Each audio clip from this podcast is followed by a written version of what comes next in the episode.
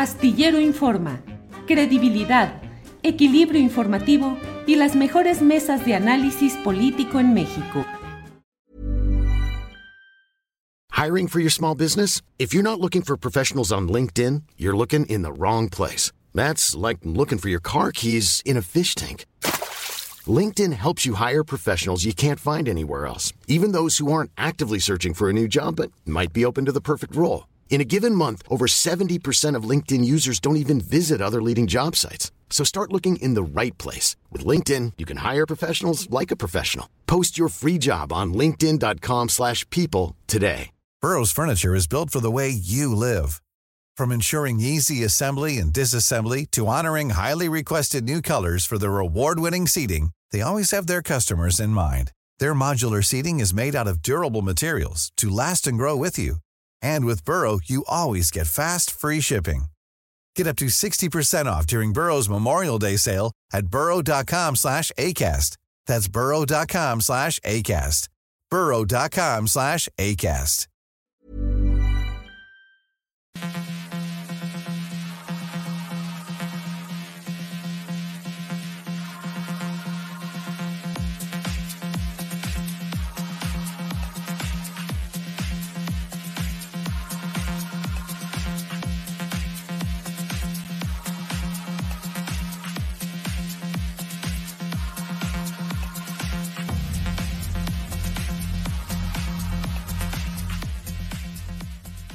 La una de la tarde, la una de la tarde en punto y ya estamos aquí en Astillero Informa. Gracias por acompañarnos en la emisión correspondiente a este jueves 30 de marzo de 2023. Termina el primer trimestre del año. Ya terminamos el mes de marzo y todo sigue caminando a toda velocidad en este México cargado de información, pues sobre todo política, electoral, partidista, pero también con temas delicados y dolorosos como las circunstancias de las indagaciones que siguen realizándose en torno a la tragedia sucedida en Ciudad Juárez. Tenemos información hoy, tenemos una mesa de seguridad muy interesante en la cual vamos a incorporar eh, temas eh, muy relevantes. Le invito especialmente a que nos acompañe en esta mesa de seguridad que tendremos hoy con Guadalupe Correa, Víctor Ronquillo y Ricardo Ravelo. Tendremos también entrevistas e información, por lo cual agradezco que esté con nosotros mi compañera Adriana Buentello, a quien doy la bienvenida en este jueves. Adriana, buenas tardes. ¿Cómo estás, Julio? Muy buenas tardes. Saludos a todos los que ya están conectados, ya en el chat listísimos. Oye, Julio, por ahí nos estaban reportando en Twitter que no se estaban pudiendo comunicar entre ellos mismos eh, ayer lo notaron en varios, en varios canales, entonces hay que, hay que estar muy atentos a esas, eh, pues a estas cuestiones que están pasando, Julio. Sí, así es, Adriana, reportaron que eh, había problemas para las emisiones de Rompeviento TV con nuestro compañero Ernesto Ledesma como principal conductor y de nuestro propio programa, Adriana, que entre ellos buscaban conectarse y no había esa conexión andan las redes sociales en general muy complicadas, quién sabe qué será esto, en Twitter igual con los cambios que ha habido, eh, pues también con problemas con TweetDeck, que es la plataforma alterna de Twitter que permite de una manera más... Eh, pues más completa el poder manejar todo esto. Yo siempre usé TweetDeck, pocas veces usaba la plataforma original de Twitter, pero también está fuera de servicio. Muchos cambios y muchos movimientos, Adriana y yo no, no quiero pensar mal, pero bueno, desde que llegó Elon Musk, una serie de cambios un poco extraños, este, hasta pues poder pagar tu palomita azul, este, suscribirte pues a ciertas cuestiones ahí también muy particulares. Julio, pero ¿qué tal ayer eh, la lluvia? ¿Allá, allá llovió? No, no, no, acá no llovió, pero vi todo lo que sucedió por la Ciudad de México, que estuvo caótico y en el metro, cascadas de agua. Bueno, ¿tú cómo la pasaste, Adriana? Pues yo me atoré una hora ahí en la línea 9. este ¿Sí? fue, sí fue un poco complicado. La verdad es que ya sabemos esto no, o sea, no hay eh, que politizar todo, por, por, supuesto, sabemos que el metro tiene complicaciones siempre que llueve y, y hay algunas cosas que me parece que son eh, relativamente naturales cuando las vías y todo este tema está expuesto pues a la intemperie, pero eh, sí, mucho nos tardamos en la línea 9, pues había híjole, ríos de gente atorada, pues sobre todo hay que recordar que del poniente al oriente en la tarde se desplaza muchísima gente que va a sus casas de sentido contrario, no tanto. Así que sí fue un poco complicado el trasladarse ya esas horas en la tarde-noche, pero pues hoy también eh, vimos algo particular en la mañana porque ya teníamos algunos días que no veíamos algunos, eh, pues algunos incidentes en el metro, Julio. Eh, por una parte, comentar que pues hay una, hay una tarjeta informativa que emitió el metro porque eh, pues hubo una especie de descarrilamiento. Es un tramo que no está, digamos, en el servicio al público, sino que es parte como de estas vías secundarias en, en la terminal. Pero informa en esta tarjeta informativa, Julio, que el personal de investigación de incidentes relevantes acudió a la zona de vías secundarias en el taller Ticoman para tomar conocimiento de las causas del desacoplamiento de un vagón en la vía que ocurrió esta mañana. También señala que técnicos especialistas del metro de las áreas de trenes y vías realizaron maniobras para acoplar el vagón sobre la vía e incorporarlo a la zona de taller. Y menciona que no afectó la, la operación en la línea 3 eh, que, en la que se realizaron las corridas eh, de los trenes de acuerdo al itinerario, pero sí hay algunas denuncias en redes sociales de, pues, de que hubo una, también un retraso en, en, estas corridas que, que, normalmente tiene el metro de la línea 3. Eh, también vimos algunas cuestiones en la línea 7 del metro, pero pues sin duda el, pues esta lluvia sí provocó caos en algunas partes aquí de la Ciudad de México, Julio. Pues sí, así es y se suma pues a toda la historia de incidentes recientes, además ya con la Guardia Nacional, que dice que está en un proceso gradual de irse retirando, eh, pero bueno, pues siguen ahí ese tipo de problemas, entre otras notas interesantes de este día, Adriana. Así es. Oye, Julio, ¿cómo ves este regalo de despedida de algunos consejeros del Instituto Nacional Electoral ahora contra el plan C del presidente Andrés Manuel López Obrador?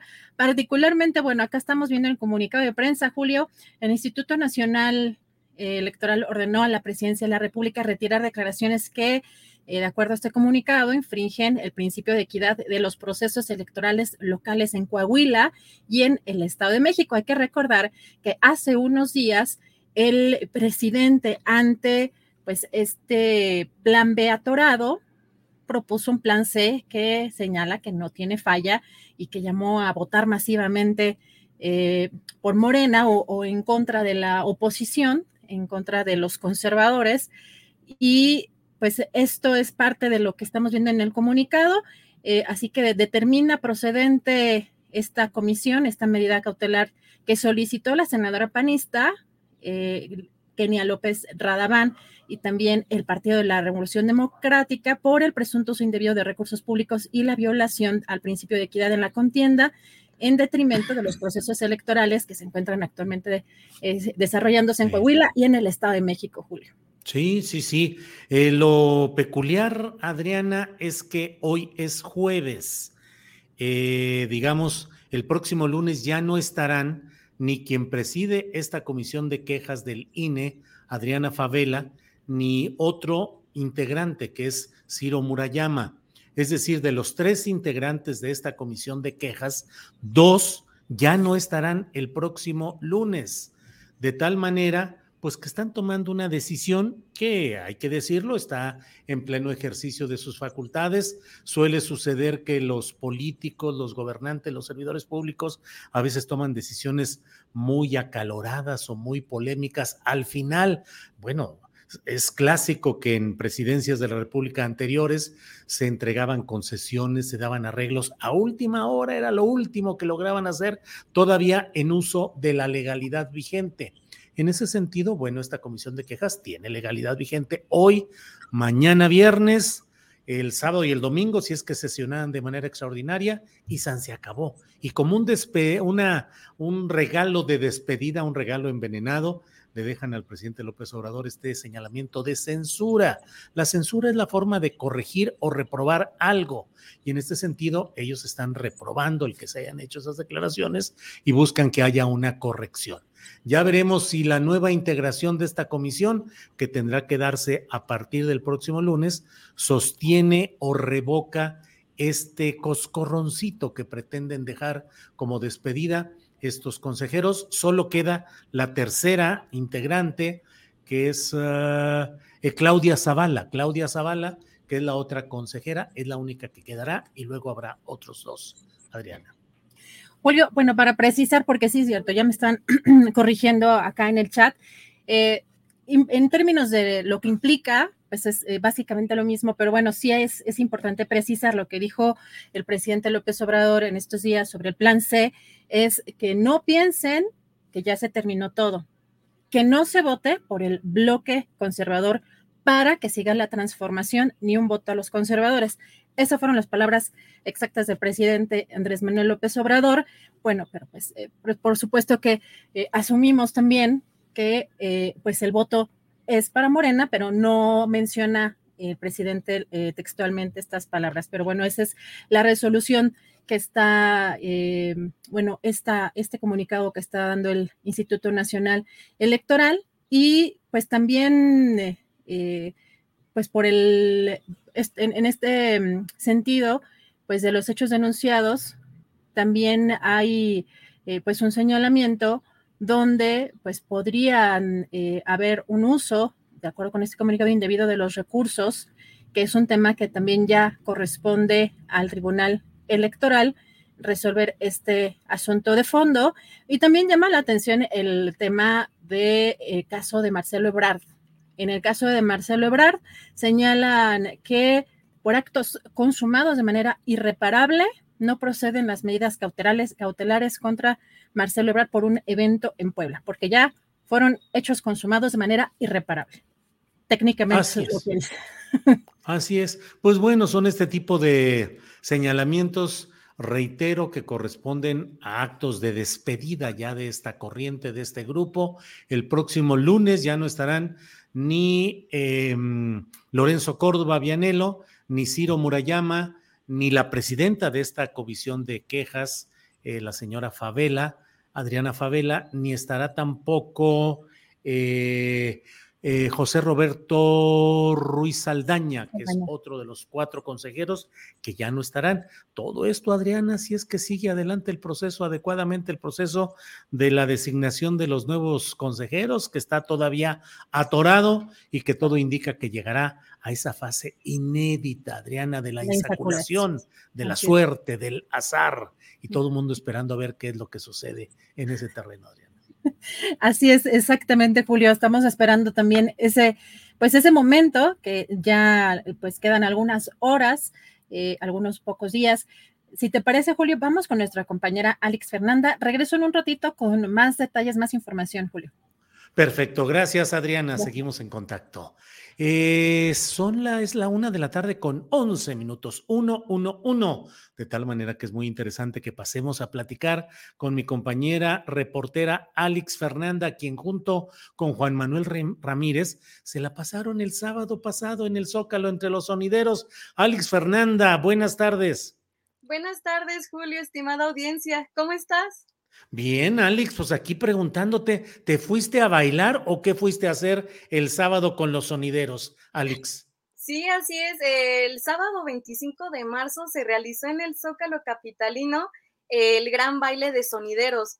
Esto con motivo del festival Noche de Primavera.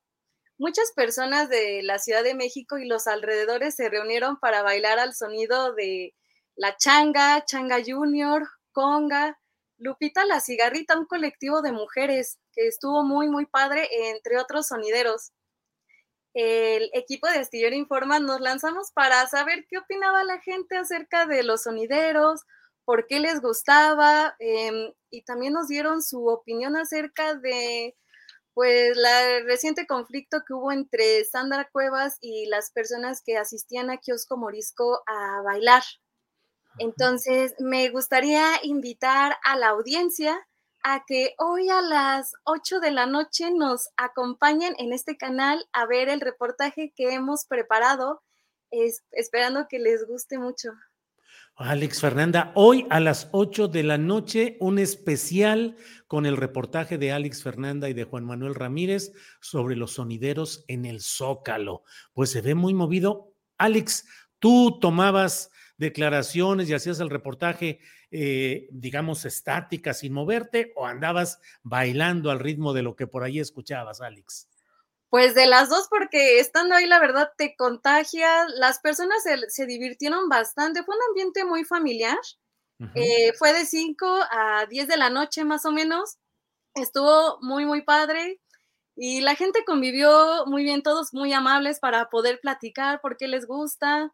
Entonces, sí, la verdad es que estuvo muy bueno. Nos estuvimos trabajando y también disfrutamos mucho de, del evento y de la compañía de las personas que todos tenían aquí el, furor. Y llovió muchísimo también. A pesar de que estaba lloviendo horrible, las personas siguieron bailando. Eso no, no detuvo a nadie. Bueno, Alex, pues la verdad es que invitamos a quienes nos eh, escuchan para que nos acompañen hoy a las 8 de la noche en este especial. Es un especial con el cual pues virtualmente estamos inaugurando alguna serie de reportajes que vamos a ir colocando como especiales en horarios distintos de 1 a 3. Es decir, no va a ser en nuestro programa habitual, sino hoy a las 8 de la noche. Luego a las 9 tenemos la videocharla astillada. Así es que manténgase pegadito a este canal de internet en el cual le tendremos hoy a las noche, hoy a las 8 de la noche, este reportaje sobre los sonideros. Alex Fernanda, pues a, a preparar los pasos videográficos y tecnológicos para tener todo listo hoy en la noche a las 8 este programa, Alex. Sí, Julio, ¿te gusta el sonidero? Sí me gusta, sí me gusta, pero nunca, yo no soy bueno para bailar, Alex, soy un tronco. Eh, Ángeles, mi esposa, ella sí es mejor, ella sí es buena para bailar, pero me acompaña en mi condición estática, entonces no, no bailamos mucho, la verdad, Alex. Y al ratito te vas a contagiar y también ya vas a estar bailando. Dándole, dándole duro. Órale. Alex, pues gracias. Estaremos atentos a las 8 de la noche con estos especiales de Astillero. Alex, gracias y seguimos en contacto. Muchas gracias a ustedes. Que tengan buena tarde. Gracias. 8 de la noche, hoy mismo, aquí en este mismo canal, en estas frecuencias de Internet, tendremos el especial sobre los sonideros sonideros en el Zócalo de la Ciudad de México. Bueno, pues mm, déjeme ver. Eh, regresamos con mi compañera Adriana Buentello. Adriana, este, te iba a decir, acompáñenos a bailar a todos aquí. Un día hay que hacer una fiesta astillera, Adriana, en la que pongamos también un, un, sonidito de esos de la changa, matanga y todo eso, y tengamos una cosa interesante, Adriana. bueno, yo, me, yo soy de las que se queda siempre sentada en las fiestas. La verdad es que no, no soy fan de bailar. Bueno, sobre todo cierto tipo de música, la verdad es que no, no, me, no me nace, pero bueno, me disfruto. Fíjate que el otro día fui al Salón Los Ángeles. Mm. Este, que además yo ya me doy cuenta cómo hay un montón de extranjeros como en algunas zonas, es realmente impresionante. Eh, me gusta ver a la gente bailar, pero déjame decirte que por lo menos el grupo al, que estuvo tocando, qué bruto de machismo y misoginia bestial, bestial, o sea, diciendo abiertamente de este, esta canción para las perras, este, que mal pagan, que quién sabe qué, yo así de, what? No, realmente muy impresionante esa, que, que sigan existiendo, pues, este, esta, pues, esta violencia en lugares que son, pues, eh, así de populares. Eh, pero el ver a la gente disfrutar la música y bailar. A mí me gusta mucho eh, eh, verlos, pero no, no disfruto, la verdad es que bailar mm, me siento muy obligada a veces y me siento muy incómoda, así que yo prefiero ver. Así que si hacemos esa fiesta, Julio, yo veo, yo organizo, yo, yo ah. tomo, yo tomo este video, pero sí bailar, bailar, bailar ahí sí se las debo, eh, sobre todo cierto tipo de música. Hay algunas, sobre todo cuando es separado, cuando tú estás separado, ¿no? Ya ahí como que a lo mejor es otra cosa. Pero, mm. pero, pero bueno, no sé, ¿tú, tú, tú bailas algo o nada? Nada, nada. Este, ni, pero ni separado, ni separado. Ni separado, pero estoy en proceso con Ángeles, estoy tratando de, de que me convenza para ver si vamos a una escuela de baile. Siempre le he dicho, vamos un día a uno de esos lugares donde... O sea, yo puedo aprender, pero necesito que me enseñen detalladamente, que me digan. Y el otro día mi hija Sol eh, se puso a decirnos cómo se bailaba la cumbia, el cha-cha-cha, la, salsa, pasos totalmente diferentes. Y yo la verdad es que nomás me muevo para un lado, para otro, para, un lado, para otro, y se acabó. Y cuando mi hija nos mostró cómo se tienen que bailar todos estos ritmos que ahora hay, dije, no, pues me rindo, no, no, no. Tengo que ir a una escuela, a un doctorado en baile, Adriana. Ay, por acá dicen, ay, no tienes ni esa gracia, Adriana. Ay, perdón por ser como soy. la verdad, y me dicen, no, pues unas clases, no, sí las he tomado, pero no, no me gusta, no me gusta. Mira, Hanna G nos dice, bueno, ya, ¿qué nos importa si no te gusta bailar? Ay, qué amargados. Jerry Huerta dice, yo quiero aprender a bailar rock and roll. Sí, ese es padre, Jerry Huerta.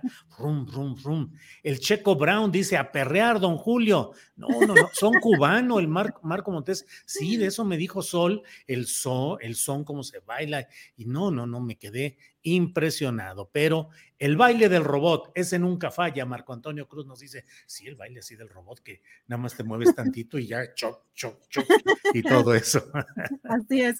Oye, Julio, antes de que entre eh, nuestro invitado para la siguiente entrevista. Si te parece, vamos a comentar un poco de lo que pasó en la mañanera, porque dando seguimiento y, perdón, cambiando eh, radicalmente el tema, porque es importante lo que mencionó hoy el presidente respecto a las investigaciones y lo que está pasando en torno a esta tragedia en, Ciudad Juárez.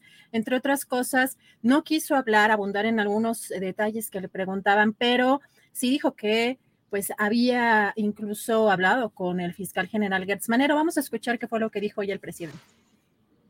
Creo que hoy, a las 3 de la tarde, se va a informar sobre el castigo a presuntos responsables de estos lamentables hechos, que no va a haber impunidad, que se va a castigar a los responsables. Y hablé con el fiscal para pedirle de que no haya ningún tipo de consideración más que el de hacer justicia, que actúen con profesionalismo, con absoluta libertad y que eh, se descarte la impunidad, que no haya impunidad que haya justicia.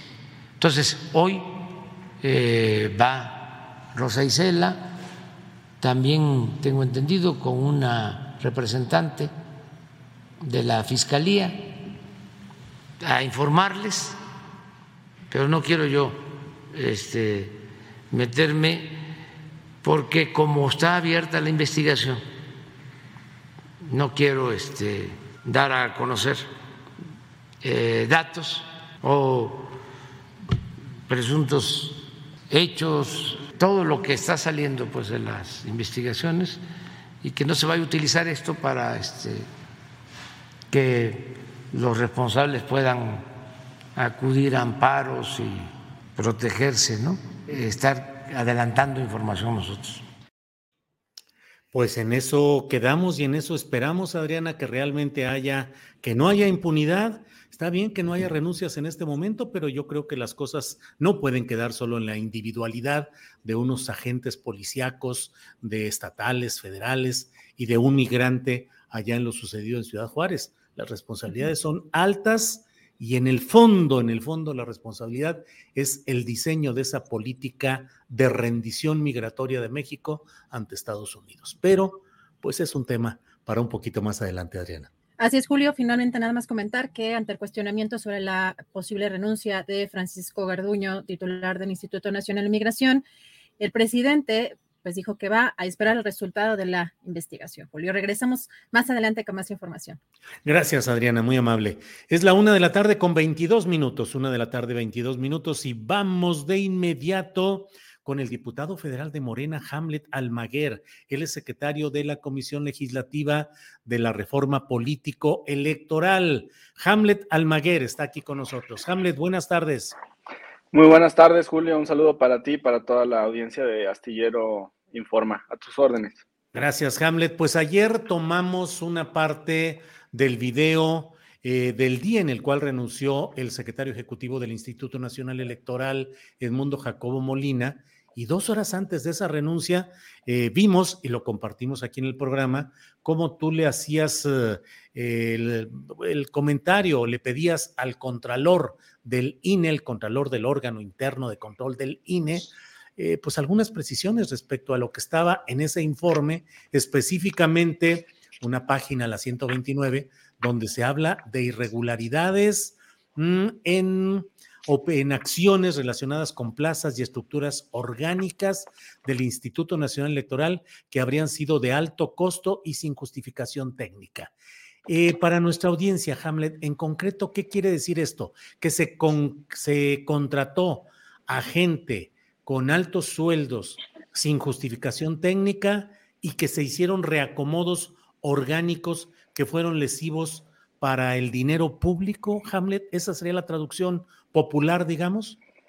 Muchas gracias, Julio. Eh, tuve oportunidad de ver la repetición por la noche y cómo segmentaste em, primero eh, por la tarde la parte de las observaciones al secretario ejecutivo y después en la noche un punto que también es muy importante sobre la presión al titular del órgano interno de control que se ha ejercido desde el Consejo General del INE, donde pretenden pues em, asignar personal que fiscalice estas cuentas y que esté acorde con lo que ellos instruyan y no el propio Contralor. Ahora bien, eh, la página que tú mencionaste sí es la 129 y aquí se percibe, por ahí subrayé incluso, acuerdos del secretario ejecutivo.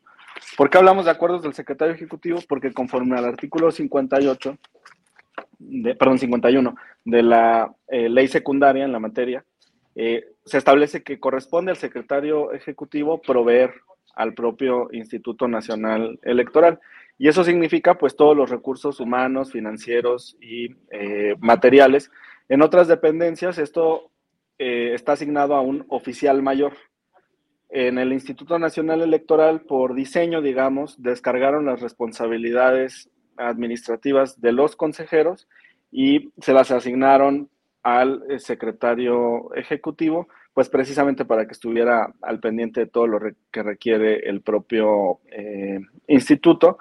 Entonces, el secretario ejecutivo tenía un papel triple eh, como secretario del consejo. Esto es muy similar a lo que vemos en la Suprema Corte, con un secretario de acuerdos que lleva las sesiones, que anota los votos, que da seguimiento a los puntos que se están sometiendo a consideración. Así funciona, en, por ejemplo, en la sala superior también del Tribunal Electoral. Es normal que exista esto en órganos eh, colegiados.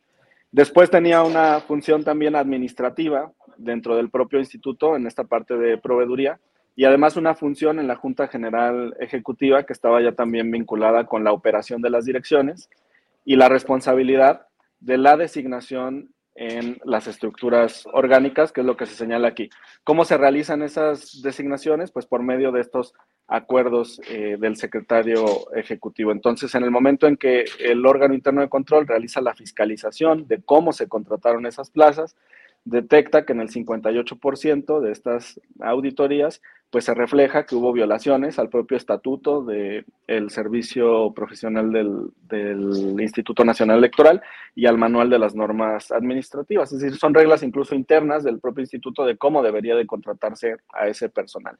Esto lo vinculamos con lo que mencionabas anteriormente, y que está en otro apartado del informe del, titular del órgano interno de control, en específico en la presentación que trajo a la Cámara de Diputados, donde señala eh, personal directivo que tiene duplicidad de funciones y también algo que ya había mencionado anteriormente, la representación de Morena ante INE, que en el instituto pues hay eh, muchos jefes y poca tropa y que existen pues salarios que no van acorde con las responsabilidades.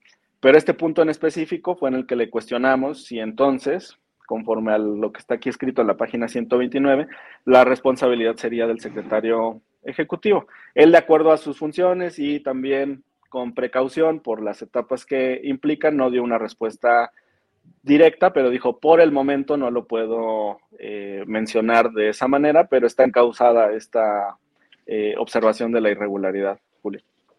Eh, Hamlet, y dentro de lo que se da a conocer en este terreno, se habla de que 58% de las auditorías practicadas mostraron este tipo de irregularidades.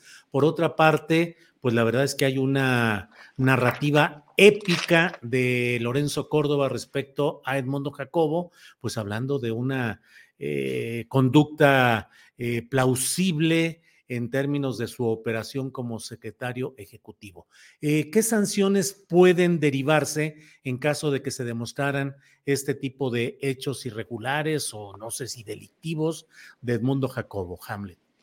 Fíjate que vale la pena invitar a la audiencia a que vean la comparecencia completa del, Contralor. Eh, googlean, eh, perdón, buscan ahí en, YouTube en el eh, recuadro reunión Contralor INE Cámara de Diputados y les va a salir. Fue una reunión de más de dos horas. Las responsabilidades sí pueden ser administrativas y a su vez hay que distinguir.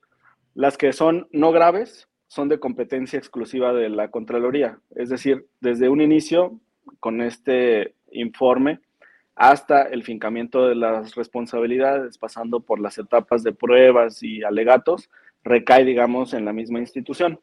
En las que son graves, funciona de manera similar a la materia penal. Esto significa que el contralor realiza las investigaciones, arma una carpeta y después turna ese expediente a un tribunal en materia administrativa para que sea el que determine las responsabilidades. Ya no le dio oportunidad al contralor de hablar de otro punto en el que hemos estado insistiendo, y este está en la página 175 y son los temas de los arrendamientos de los edificios.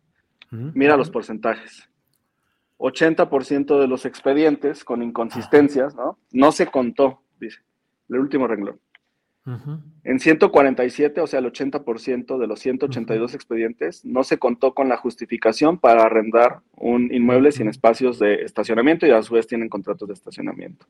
De 182 expedientes, no se encontró evidencia que sustente la necesidad de un nuevo arrendamiento y de haber tomado en cuenta las características del inmueble que el inmueble debe tener, como lo establecen los artículos 70, 71 y 72 del eh, manual.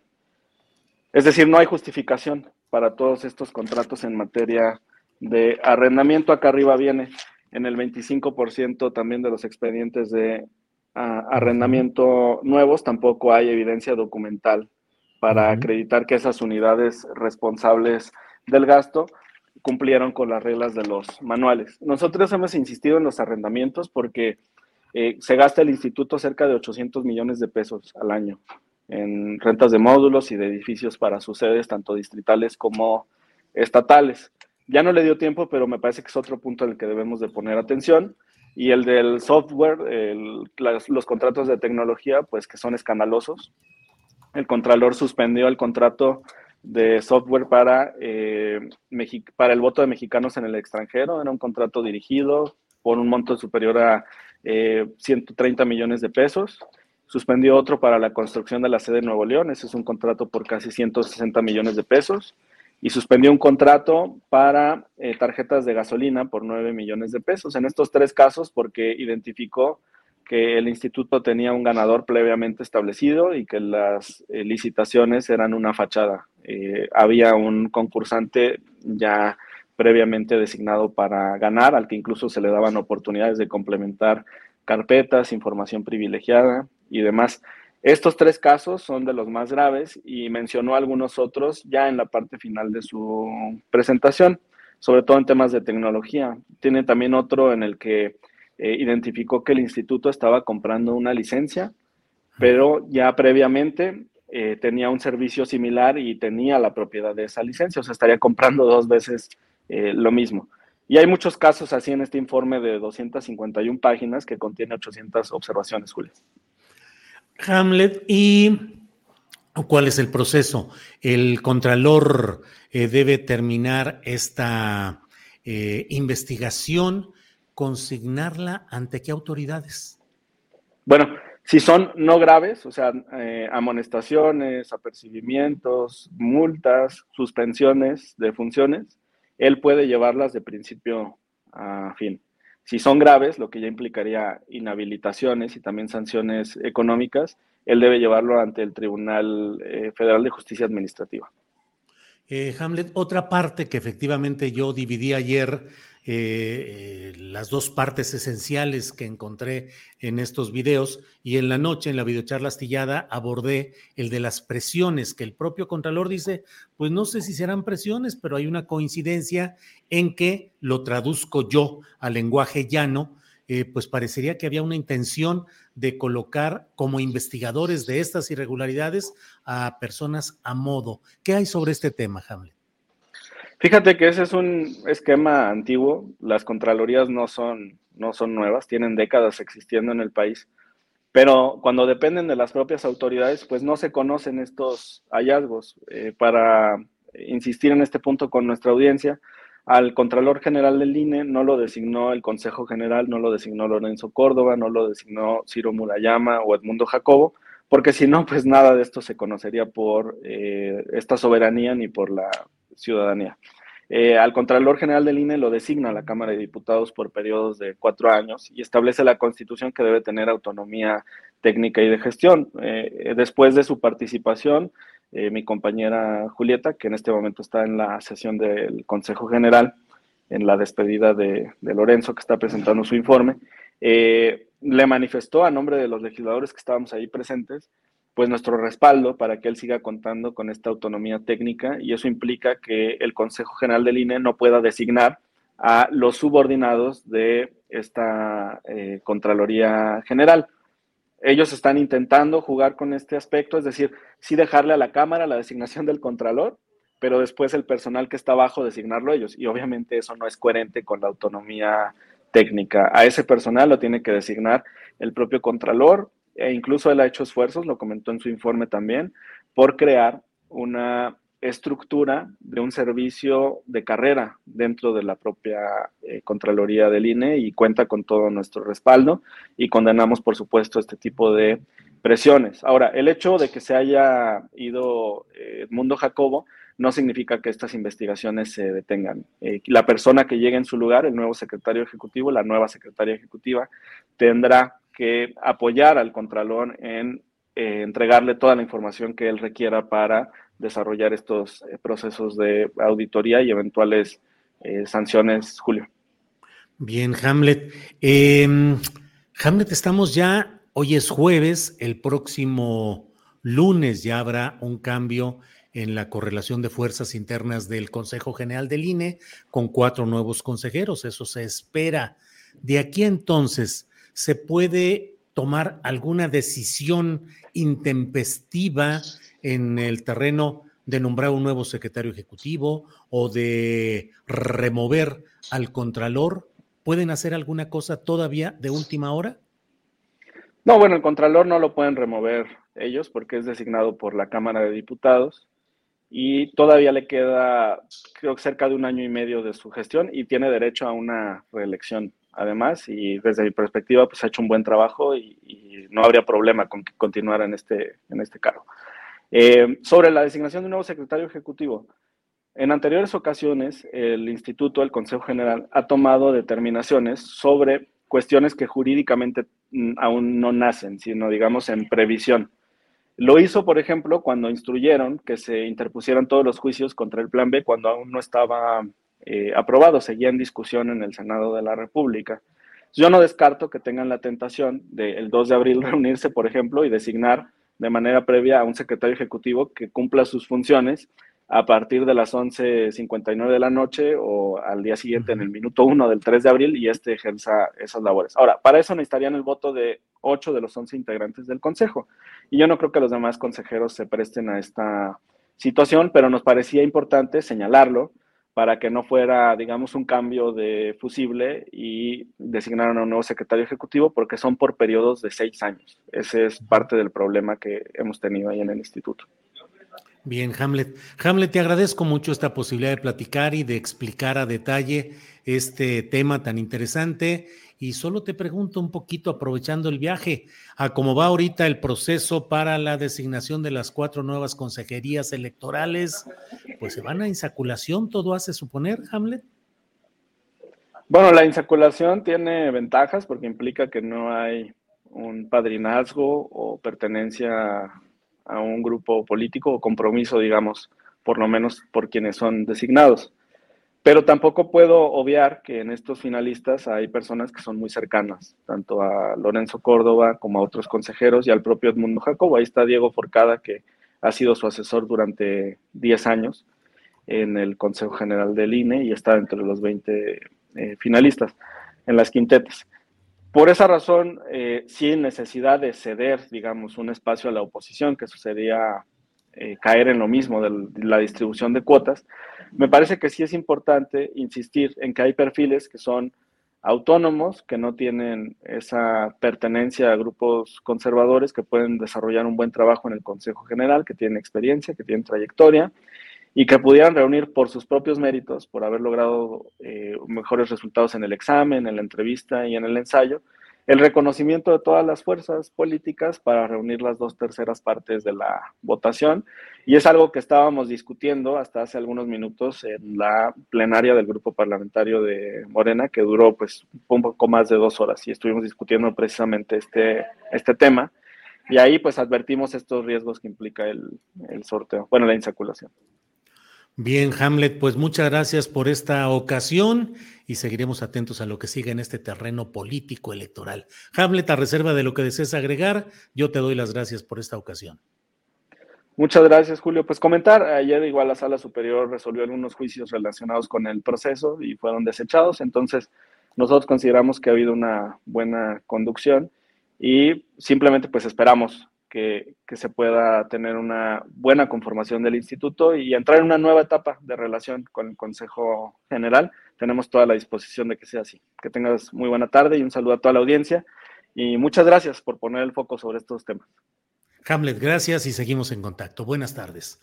Bien, es la una de la tarde con 40 minutos, una de la tarde con 40 minutos y vamos a nuestra siguiente entrevista. Usted sabe, pues que está movido y hay mucha polémica, discusión, análisis acerca de lo que ha sucedido en Ciudad Juárez con esta tragedia que pues algunos señalamos que no es eh, solo un acto aislado, ni súbito, ni eh, de una generación espontánea, sino que corresponde, yo lo he escrito así, a la rendición migratoria de México ante las imposiciones de Estados Unidos, el rediseño de la política migratoria mexicana y el primer director del Instituto Nacional de Migración fue Tonatiu Guillén. Había eh, una amplia expectativa sobre qué iba a suceder con alguien que era eh, pues alguien con experiencia en asuntos fronterizos. Actualmente es profesor del programa universitario de estudios del desarrollo de la UNAM. Está con nosotros el doctor Tonatiu Guillén, que fue el primer director del Instituto Nacional de Migración en este sexenio y que fue relevado luego por Francisco Garduño. Tonatiu, buenas tardes. ¿Qué tal, Julio? Muy buenas tardes. Gracias por tu invitación. Al contrario, Tonatiu. Tonatiu, ¿qué significó el cambio, ¿cuándo se dio este cambio y por qué de lo que fue la política migratoria mexicana? ¿Cuáles fueron los factores que influyeron para que de una política de hospitalidad y de apertura hacia los migrantes nos convirtiéramos en, una, en un país militarmente cerrado para impedir el paso de esos migrantes, tanto en la frontera sur como en la frontera norte? ¿Cuáles fueron los factores que llevaron a ese cambio de la política tradicional de México, Tonatiu? Mira, Julio, es, un proceso de varias etapas, no, fue un solo movimiento. Eh, de hecho, cuando inicia el gobierno del presidente López Obrador, eh, había un fuerte posicionamiento público sobre la procuración de los derechos humanos y la promoción del desarrollo como alternativas que, nos ayudaran a corregir o a disminuir las distorsiones que en muchos lugares, especialmente en Centroamérica, generaban flujos migratorios irregulares.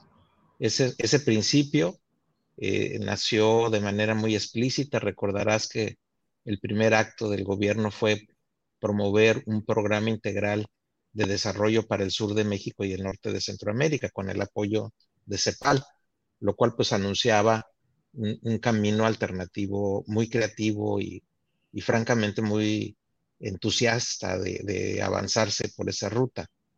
El giro al mismo tiempo, en esos mismos días, comenzó parcialmente, porque se estaban acordando con el gobierno de Trump lo que después fue el programa de Quédate en México, que rompía el paradigma de la relación previa que habíamos tenido en materia migratoria con los Estados Unidos. Ese quédate en México después fue eh, pues parte de la estrategia de Trump para cerrar a Estados Unidos a la migración y refugio. El, otro fue muro y luego después vino el uso de la pandemia para frenar el flujo migratorio en la frontera sur de Estados Unidos, el, el, conocido como título 42, que también regresaba a miles de personas a México pues, simplemente con el argumento de salud y sin mayor trámite. Y después, eh, como ninguna de esas medidas tuvo éxito en el propósito de frenar flujos, eh, el, el, gobierno de Trump empezó con amenazas de mayor escala, como fue bloquear flujos en la frontera y ya después directamente la cuestión de los aranceles a las exportaciones mexicanas. Y, en, este camino, pues el, el, resultado, el acuerdo para no los aranceles, pues fue la disposición de México de integrar al ejército a través de la Guardia Nacional como un aparato de contención. Tonatiu, ¿cuánto tiempo estuviste como comisionado del Instituto Nacional de Migración? Siete meses, Julio. Muy eh, intensos y sensacionales. Sí, ya me imagino. Eh, ¿quién, ¿Con quién, quién era el que dirigía eh, en los hechos las acciones como, como mando superior? ¿La Secretaría de Relaciones Exteriores, la de Gobernación, las dos? Mira, en, la primera etapa, que pueden ser los primeros tres meses, la primera etapa de mi corta etapa, los primeros tres meses aproximadamente, había eh, una iniciativa muy, muy constructiva y muy innovadora por parte de la secretaria de Gobernación, doña Olga Sánchez Cordero, por parte de Alejandro Encinas, el subsecretario, de quien depende directamente el Instituto Nacional de Migración, y, por mi parte también una contribución eh, en esa misma ruta. Entonces teníamos un margen de acción eh, muy amplio, había una disposición también del presidente este, de, avanzar en este camino de, protección de derechos y de promoción del desarrollo. Eh, eh, ahí, en ese primer tramo, pues era muy abierto, muy constructivo el diálogo en, la dirección de, protección, para dejarlo en una palabra. Y eh, empezaron también tensiones con, el gobierno de Trump y en parte también tensiones con los acuerdos que la Secretaría de Relaciones Exteriores estaba estableciendo con el gobierno de Trump, entre otros el famoso Quédate en México. Esa, eso generó, pues, para el instituto y para la Secretaría de Gobernación una doble presión, por un lado, interna en el, en el gabinete con, con esta línea de relaciones que se hizo con Estados Unidos, y del otro lado, pues, eh, la presión muy abierta del gobierno de Trump contra, contra México. recordarás que no era nada delicado en, esos planteamientos. Y eso sumado este, fue, eh, creo yo, lo que orilló a que el presidente, pues en algún momento dijera que la cuestión migratoria la resolvía el canciller, la, orientaba el canciller. ¿Así te lo dijeron a ti? ¿Así lo escuchaste, Tonatiu? Pues fue una mañanera, como es muchas cosas en el gobierno, Julio. Fue una mañanera, este, eh, eh, las mañaneras y, luego las sesiones previas de, gabinete de seguridad, pues son eh, muy ágiles en términos de las instrucciones y efectivamente progresiva, fue progresivo la presencia de la Cancillería en la discusión de, los, de la problemática migratoria, este, hasta que hubo un momento muy fuerte de tensión, justo ya en mayo del 19, eh, cuando Trump pues enloquece un poco más y, empujó lo de los aranceles, este, ya, ya ahí ya fue eh, pues un punto también de, de, de, ruptura, al menos para mí, porque a finales de mayo se aprobó la ley de la Guardia Nacional. Y, y en la versión original de la ley de la Guardia Nacional no, no había un rol tan protagónico de la, de la Guardia en el control migratorio. Y en la versión que se aprueba a finales de mayo, eh, ya estaba una disposición que, que, le daba un rol muy, muy directo a la Guardia Nacional en el control migratorio. Y, yo, y para mí pues ya era este, claro que el proyecto A, que, es, que era este el de desarrollo, derechos humanos, pues había perdido su piso y ya, y ya era un rol este, de otro carácter, o, el objetivo ya era otro, era abiertamente la contención, era abiertamente el freno, era pues dejar en stand-by eh, las iniciativas que habíamos arrancado y, progresivamente relaciones exteriores, sobre todo a partir de junio, pues ya tuvo un rol mucho más abierto en, en, en esta coordinación que, que se creó. Eh, después se formalizó la, la, coordinación, pero, pero la Secretaría tuvo un rol mucho más eh, activo, relaciones exteriores, y fue el punto donde ya eh, dejé el cargo, Julio. Eh, Tonatiu, el propio presidente de la República, dijo en alguna ocasión que él había pedido tu renuncia. ¿Él te lo pidió directa o indirectamente? Nunca me pidieron la renuncia, Julio. Eh, había fricciones muy marcadas ya desde mayo. Este, yo conversé el tema desde mayo con la secretaria, con el subsecretario Encinas, y, y acordé con ellos que los primeros días de, de, junio para cerrar pendientes me iba a quedar y ya después de, dejaba el cargo. El propio presidente de la República dijo el 14 de junio de 2019 que él había pedido cambios en la titularidad del Instituto Nacional de Migración. Dijo él, o sea tú, Guillén López, es muy amable, es una persona decente, pero esto lo hablé con Alejandro Encinas desde lunes o martes. Eh, ¿Tú Oye, renunciaste? Yo te... sí. No, yo ya lo tenía trazado desde finales de mayo, Julio. Uh -huh. Cuando se aprobó la, la, ley de la Guardia Nacional, yo ya había hablado con la secretaria, evidentemente, y con, y con Encinas sobre el tema, de que no podía yo seguir ahí. Eso era este, inviable completamente para lo que había sido yo invitado y, y, y lo comprendieron muy bien. Yo creo que ahí mi relación con la secretaria y con Encinas quedó bastante bien cuidada. Ya los diálogos que tuvieran ellos con el presidente no, no te pudiera yo asegurar al respecto. Eh, Tonatiu, ¿y qué sucedió? Tú eras un, eres un hombre de academia, estudioso, eh, no eres policía, no eres militar. ¿Cuál es el enfoque que se debió dar a este proceso migratorio. Hay quienes dicen, Tonatiu, que no hay de otra, que solo poniendo a los militares en la parte sur y en la parte norte, en las fronteras, es como se puede contener la migración. ¿Hay salida a ese, para México, a ese tema tan complicado a nivel mundial y con la presión de Estados Unidos? Mira, te lo voy a poner en números, Julio, para que quede muy claro. El, el flujo de personas en condición irregular arribando a México y cruzando México y llegando a la frontera de Estados Unidos, o sea, todo el territorio, se triplicó o se cuadruplicó después de la iniciativa de militarización. ¿Qué -huh. quiere decir, Julio? Que eso no sirve, no sirve como, como mecanismo de contención.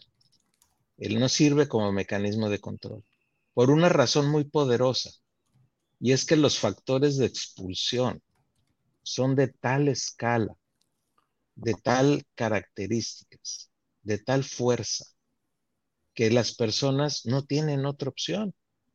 O sea, el tamaño de la desesperanza es tan gigante que puedes cruzar la selva del Darién, que es una cosa espantosa entre Panamá y Colombia, puedes cruzar Centroamérica, que tampoco es un paseo sencillo. puedes cruzar el, el, el, Suchiate en México, eh, conectarte con traficantes, puedes hacer todo porque no tienes otra opción. Entonces no es cuánto le pongas enfrente a, los obstáculos, Julio, ni militarización.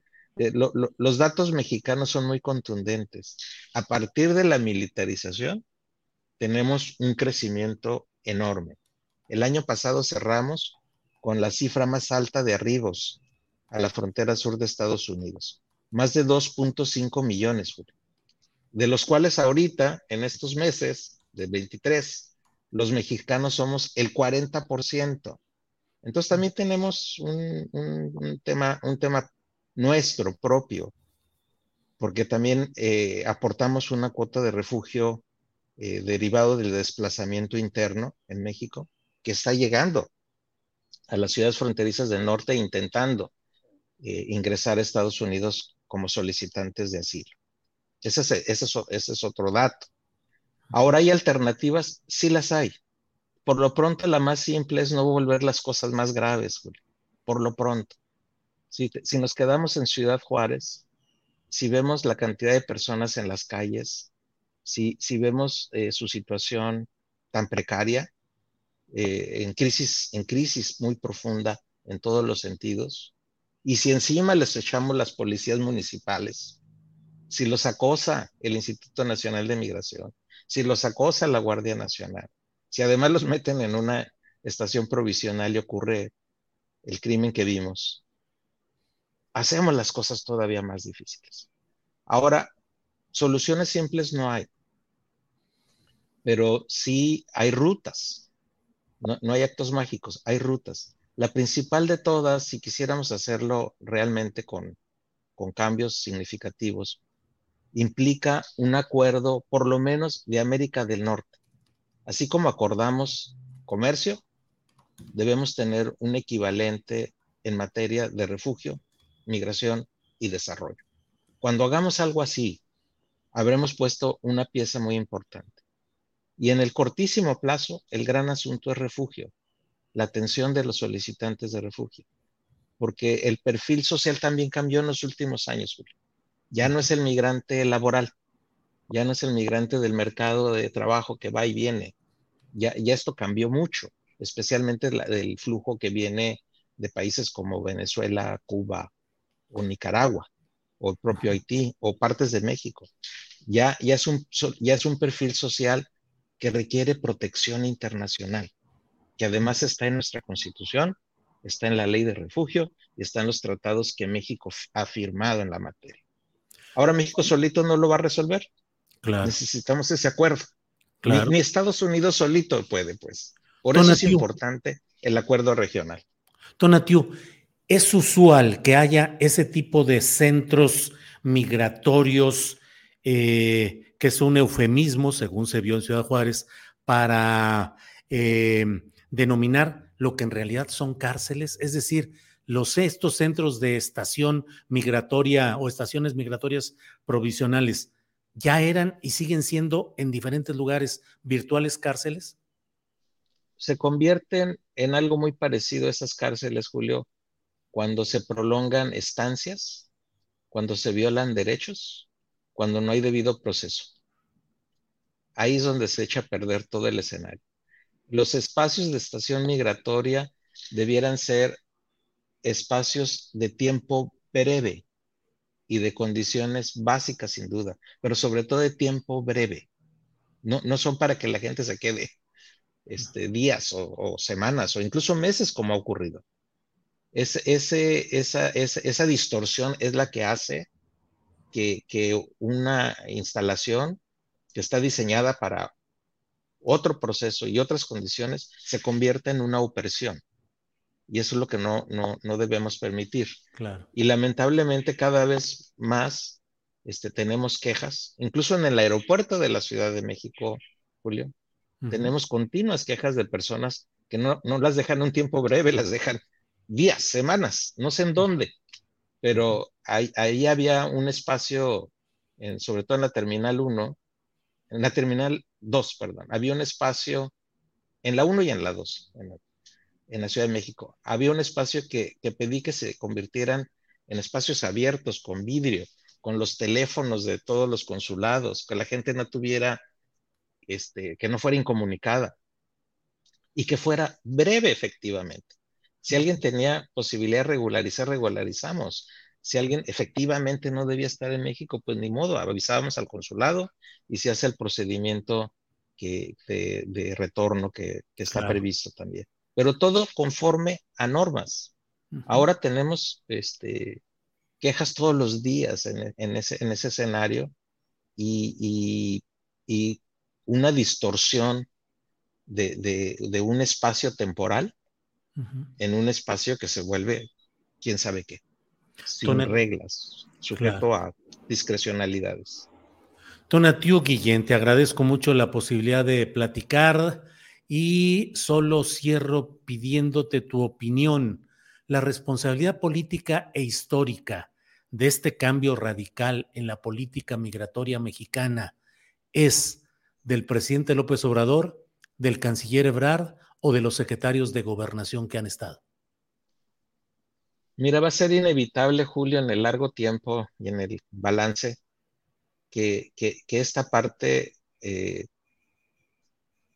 quede muy marcada para el sexenio del presidente López Obrador. O sea, no, no, no hay manera de que no puedas, de que separes tan tajantemente. Ese, ese, esa herencia este, me parece inevitable que esté en el escenario. Y la responsabilidad política directa, jurídica, es de Segov, sin duda. Pero la instrumentación de los arreglos con Estados Unidos fue de la Cancillería.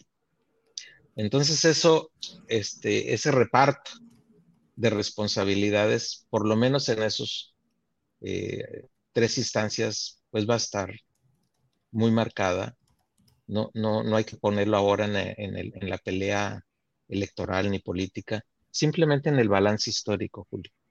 Eh, creo que no, no va a haber manera de salir de, un escenario en el que, francamente, se han cometido errores graves. Bien, Tonatiu, aprecio mucho que nos hayas dado esta entrevista y pues seguiremos atentos a estos temas. Tonatiu, a reserva de lo que desees agregar, yo te agradezco que hayas estado con nosotros. Te agradezco muchísimo, Julio. Qué, qué gusto saludarte. Igualmente, Tonatiu, hasta pronto. Gracias. Son las dos de la tarde, las dos de la tarde aquí en Astillero Informa y bueno, vamos a seguir adelante con nuestra mesa de seguridad, que hay muchos temas acumulados. Eh, son las dos de la tarde con un minuto, vamos a un pequeño comercial y regresamos con ustedes para seguir adelante en nuestro programa. Vamos y volvemos.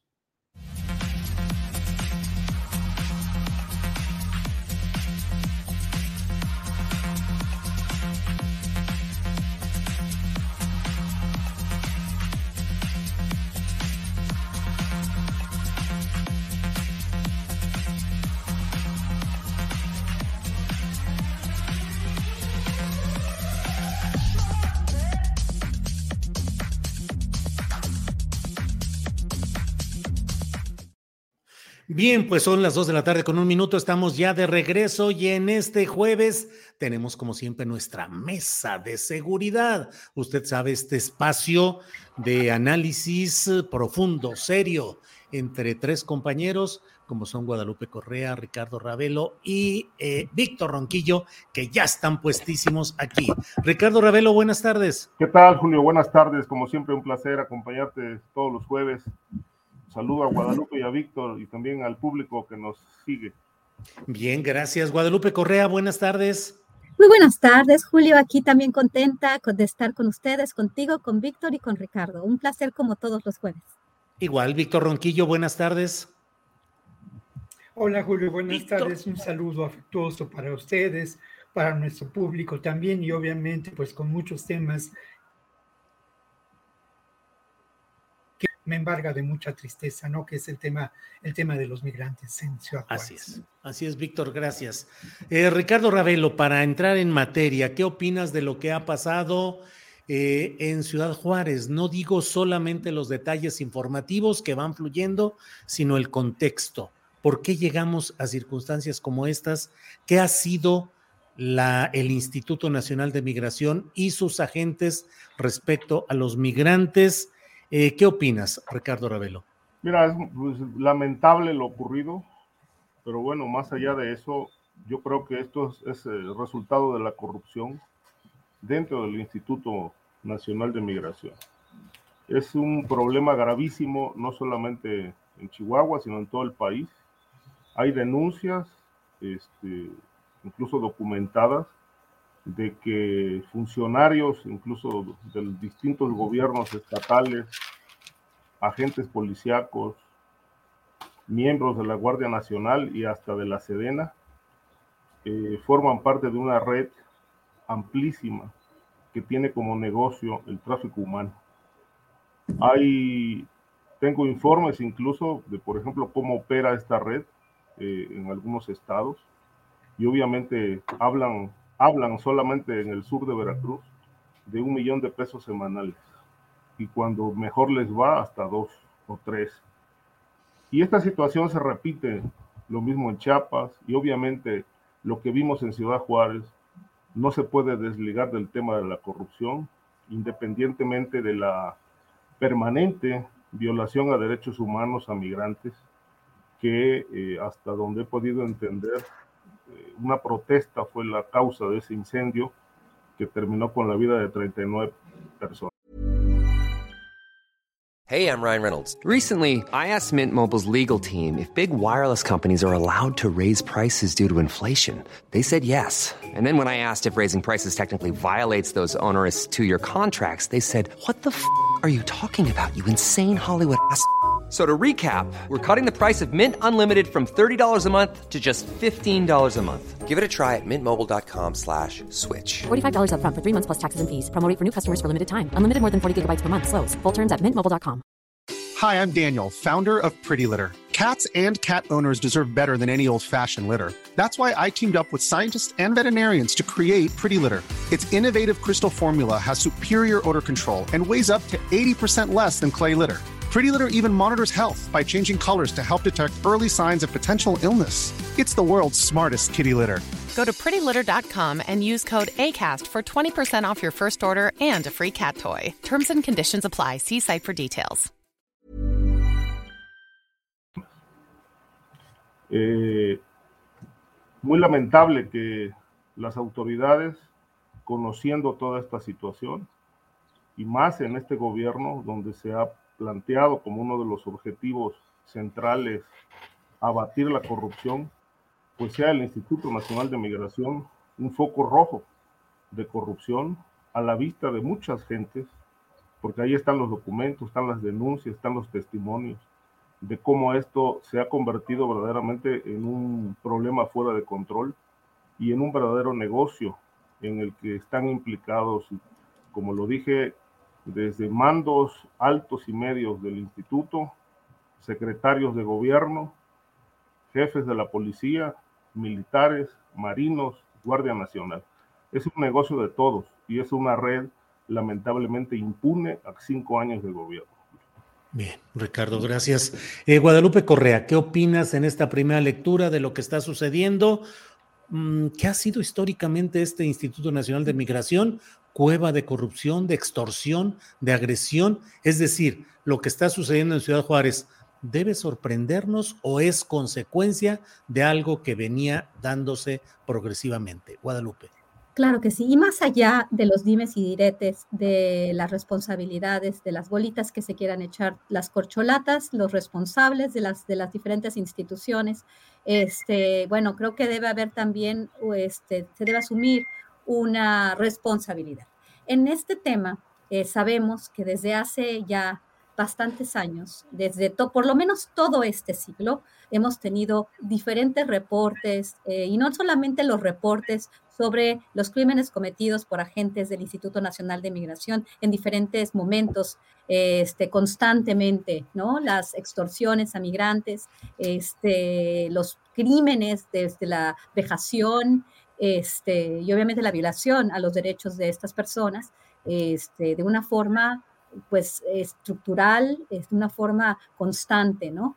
Esto como, como bien señalas, no es nuevo, pero sí se prometió este, darle una solución. De alguna forma, muchas de las figuras que ahora están, al, es, que están ahorita en el gobierno, pues eh, criticaron la operación del Instituto Nacional de Migración.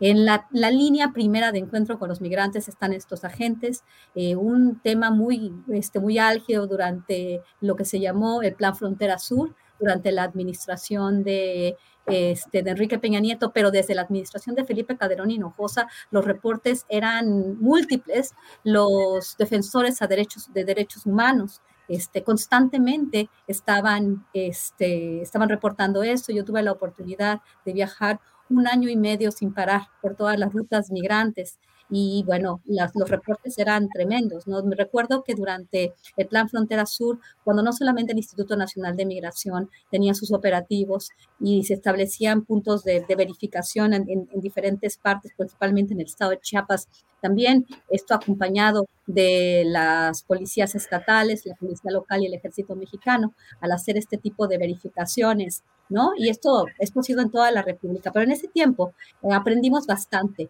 sobre las, este, sobre las, eh, las vejaciones y las extorsiones por parte del Instituto Nacional de Migración, sobre las condiciones de los centros de detención. Los centros de detención no son tan sencillos. Yo traté varias veces de, de tener acceso a estos centros de detención, que me sorprende mucho que el presidente se refiera a ellos como albergues porque de nada tiene que ver con albergues, ni siquiera la misma figura, ¿no? Y me parecieron también muy desafortunadas las declaraciones del presidente de la República en este sentido, ¿no? Porque en lugar de, determinantemente, este, pues, hablar del tema en el sentido de que hay que, pues, realmente rediseñar todo el sistema migratorio mexicano, que así como el estadounidense, el sistema migratorio mexicano está roto se debe reformar, se debe reformular. Creo que la política migratoria de México, aunque ha sido obviamente tomada y la presión que ejerce Estados Unidos en muchas ocasiones no es, no es fácil no lidiar con esto, pero estamos hablando de personas migrantes, estamos hablando de vender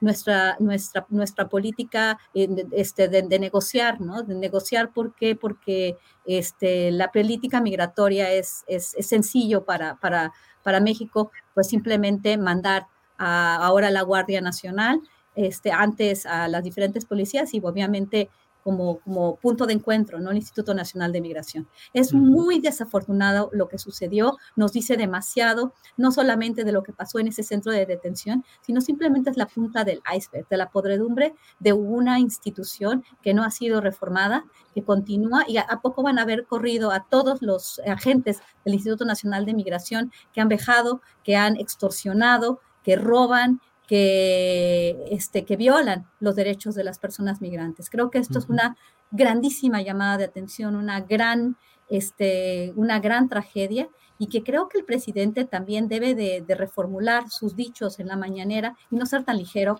en, en, en, sus declaraciones, ¿no? Creo que fue un, un, tema muy, muy triste como, como lo manejó, ¿no? En, su, en su inicio. Bien, Guadalupe. Eh, Víctor Ronquillo, ¿qué opinas sobre este tema? Em, al principio de esta administración del presidente López Obrador parecía que eh, pues eh, había una propuesta de recibir a los migrantes, de darles tarjetas sanitarias, empleo, credencial, y todo cambió y no sé cuál sea tu visión de lo que hoy está sucediendo en general en el tema migratorio y en particular Ciudad Juárez. Víctor. Bueno, lo primero es que yo sí me quiero referir a las víctimas, ¿no? A lo largo de estas ah, mesas, yo siempre he señalado que lo primero que hay que considerar en términos del tema migratorio es a estas personas que eh, lamentablemente sufren un enorme dolor. Hoy, Prensa Libre de Guatemala publica una historia de un par de, las víctimas, ¿no? Ellos provienen de Chichicacao, Prensa Libre, periódico guatemalteco, habla de dos de esas personas, Roche Esquivel y Miguel Roche Cepalú, dos jóvenes, como muchos jóvenes, que buscando la vida en el norte se encontraron, se encontraron con la muerte allá en Ciudad Juárez. Y yo quiero hablar de qué son víctimas estos migrantes, estas familias, porque además eh, eh, es cierto, ¿no? No hay lugar a dudas que el componente de la migración ha cambiado enormemente, ¿no? Y ahora migran, migran familias enteras. Lo primero son víctimas de condiciones impuestas lamentablemente por políticas que tenemos que atribuir a una estructura económica absolutamente injusta, proveniente en muchos sentidos de expresiones de colonialismo lo mismo del extractivismo que de la securitización de nuestro continente. Honduras, Guatemala, eh, eh, México mismo, Colombia, Venezuela, sin duda, han sido víctimas de estas políticas impuestas por Estados Unidos. Estas personas, de una u de otra manera, son víctimas de esas políticas. Luego lo otro, son víctimas de la violación eh, a la ley internacional, a tratados internacionales por parte del gobierno de Estados Unidos que viola flagrantemente el derecho al asilo obviamente en complicidad con las más, las más, las más, las más, las más altas autoridades del gobierno de México que están obligadas o estarían obligadas, dado el carácter de un gobierno progresista, de un gobierno de izquierda, a implementar y desarrollar de manera más contundente políticas que atiendan desde una perspectiva auténticamente humanista esta realidad. Obviamente, ya lo mencionaban los colegas, son víctimas de la trata, de, la trata de personas, del tráfico humano, son víctimas de la corrupción imperante, son víctimas del gran negocio que representa ello, pero también son víctimas, y esto también es importante señalarlo, de este de esta mm, expresión y esta forma de acercarnos al tema, ¿no? Creo que tenemos que acercarnos en los medios a este tema desde una perspectiva diferente. Y esa perspectiva tiene que ver con, primero, expresar claramente el derecho a migrar. Segundo, entender que la migración tiene un carácter cultural y es parte de un proceso civilizatorio. Y tercero, señalar claramente a los culpables ¿no? de esta realidad, que no son necesariamente los culpables que pudieron quedarse con las llaves de una manera arbitraria, terrible, ¿no? Este personaje, el contraalmirante, eh, eh, que es... Salvador González Guerrero. Salvador González Guerrero, ¿no? Un personaje de la misma índole de Francisco Garduño parte de, esta, ah, de estos personajes que ocupan puestos de enorme trascendencia en un ámbito que tendría que contemplarse de una manera diferente. ¿Cuánto extrañamos a, a Tonatiuh Guillén en, esa, en ese espacio y en ese, en ese proyecto que él inició al inicio del sexenio y que luego se vio truncado, ¿no? Lo otro... Sí. Lo otro, y, esto también, es que creo que tenemos que eh, establecer claramente que llegar a las últimas consecuencias en este tema no es eh, que eh, se señalen culpables ni que se detengan a personas, sino es cambiar de manera radical la política migratoria de este país. Y lo mismo, convocar desde una perspectiva de un gobierno progresista a cambios trascendentes, fundamentales y concretos en esta política migratoria a nivel mundial, ¿no? Hay un par de programas que operan, pero dos, pero programas que se han quedado pues eh, eh, en, promesa en muchos sentidos y cuatro mil millones de dólares que prometió, que prometió el gobierno de Estados Unidos invertir en, eh, en, el triángulo norte de Centroamérica que no, que no, que no ha invertido, ¿no? Que no ha invertido. Bien, Víctor. Sí, Guadalupe. Este, sí, sí, este, sí, Julio, tengo, tengo una precisión porque me, he dado cuenta de muchos, de muchos comentarios, ¿no? Que si los migrantes, y por eso digo que fue muy, muy desafortunado la participación del presidente.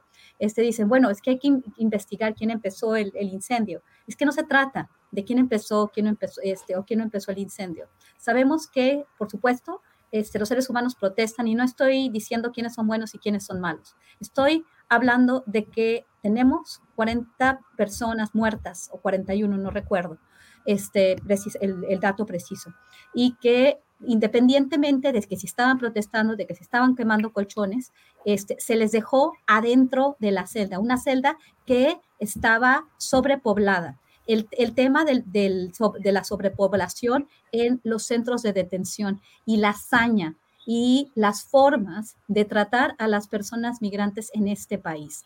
Creo que y sin, sin quitarles agencia, sin, sin poner buenos y malos, muchas de las este, de los comentarios han sido muy desafortunados, igual de desafortunados que han sido con relación a lo que ha pasado en Nuevo Laredo y cuando estamos hablando que los militares asesinan a jóvenes, si son buenos o si son malos, los militares no deben de tener esa actitud con los seres humanos. Y tampoco los custodios del centro de detención, dejarlos encerrados cuando estaban viendo que estaba en llamas el la, celda. Entonces hay que ser muy claros en este sentido. Y por eso cuando el presidente menciona que bueno, que ellos empezaron el, incendio sin dar más, más contexto, sin, sin este, sin, de, forma inicial, este, reprobar el manejo de los protocolos en el centro de detención y todo lo que eso implica, este, pues fue, fue un gran error.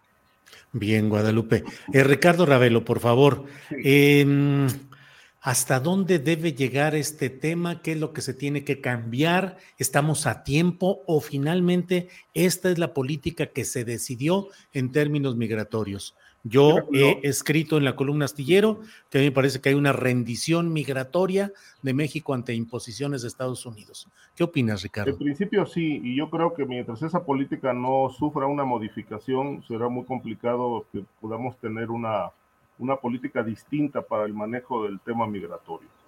Eh, hace un momento Víctor refería a algo que me llamó la atención, que sería lo ideal, cambiar la política migratoria.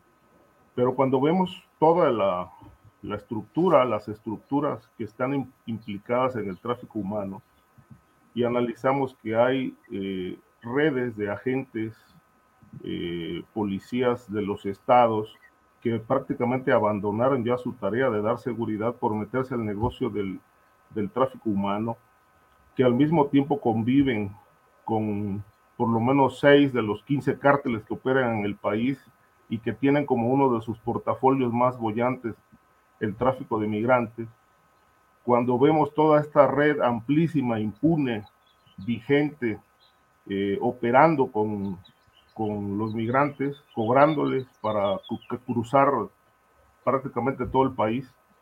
Pues bueno, la primera pregunta que se impone por sí sola es, con toda esta estructura contaminada, ¿se puede cambiar la política migratoria?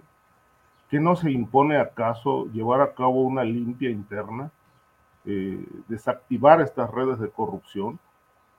Es decir, a mí también me pareció muy, muy ligero el comentario del presidente respecto del tema del incendio. El incendio, en efecto, fue propiciado por los migrantes, pero hay razones.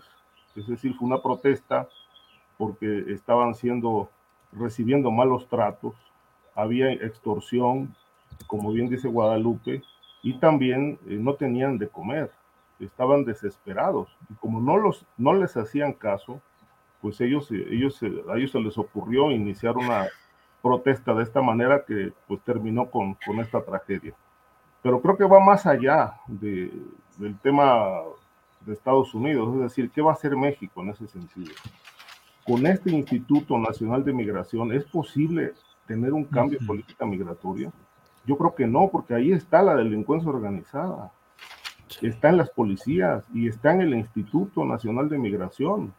Es decir, todo esto constituye un cártel totalmente estructurado, con intereses eh, criminales muy, muy, muy bien establecidos, que está protegida por gobernadores, secretarios de gobierno y altos mandos de seguridad pública. Como lo dije hace un momento, es un negocio de militares, marinos y políticos. Con esto vamos a cambiar la política migratoria. Yo creo que mientras este, este cártel oficial no se desestructure, pues difícilmente podemos ver un cambio de política migratoria. Bien, Ricardo, gracias. Eh, Víctor, eh, digo, ya habló ahorita hace un ratito Guadalupe. Víctor, em, ¿te parece que hay un cártel gubernamental en México de migrantes? O sea, un cártel especializado con diferentes ramificaciones para explotar el negocio de los migrantes?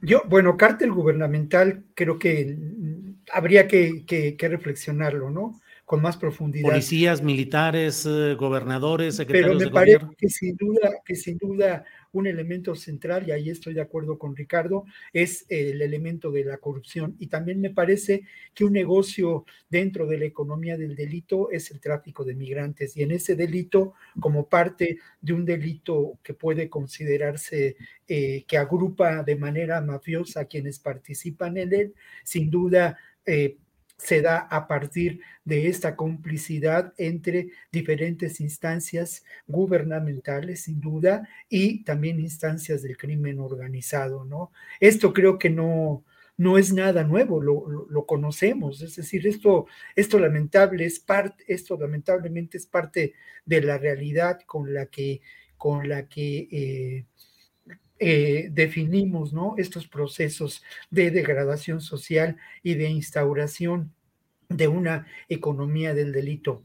Pero creo que, más allá de, ello, sí eh, la, política en términos de la comprensión de la realidad migratoria, de las dinámicas migratorias, no puede limitarse a una cuestión estrictamente policíaca. ¿No? O sea, no, no, no creo que eso sea la alternativa ni la solución. Al final de cuentas, lo que hemos visto es también parte del resultado de la militarización de las fronteras y de entender el problema de la seguridad no como un problema que tiene un elemento sustancialmente humano, y que está vinculado a derechos, sino como un elemento de restricción, de prohibición.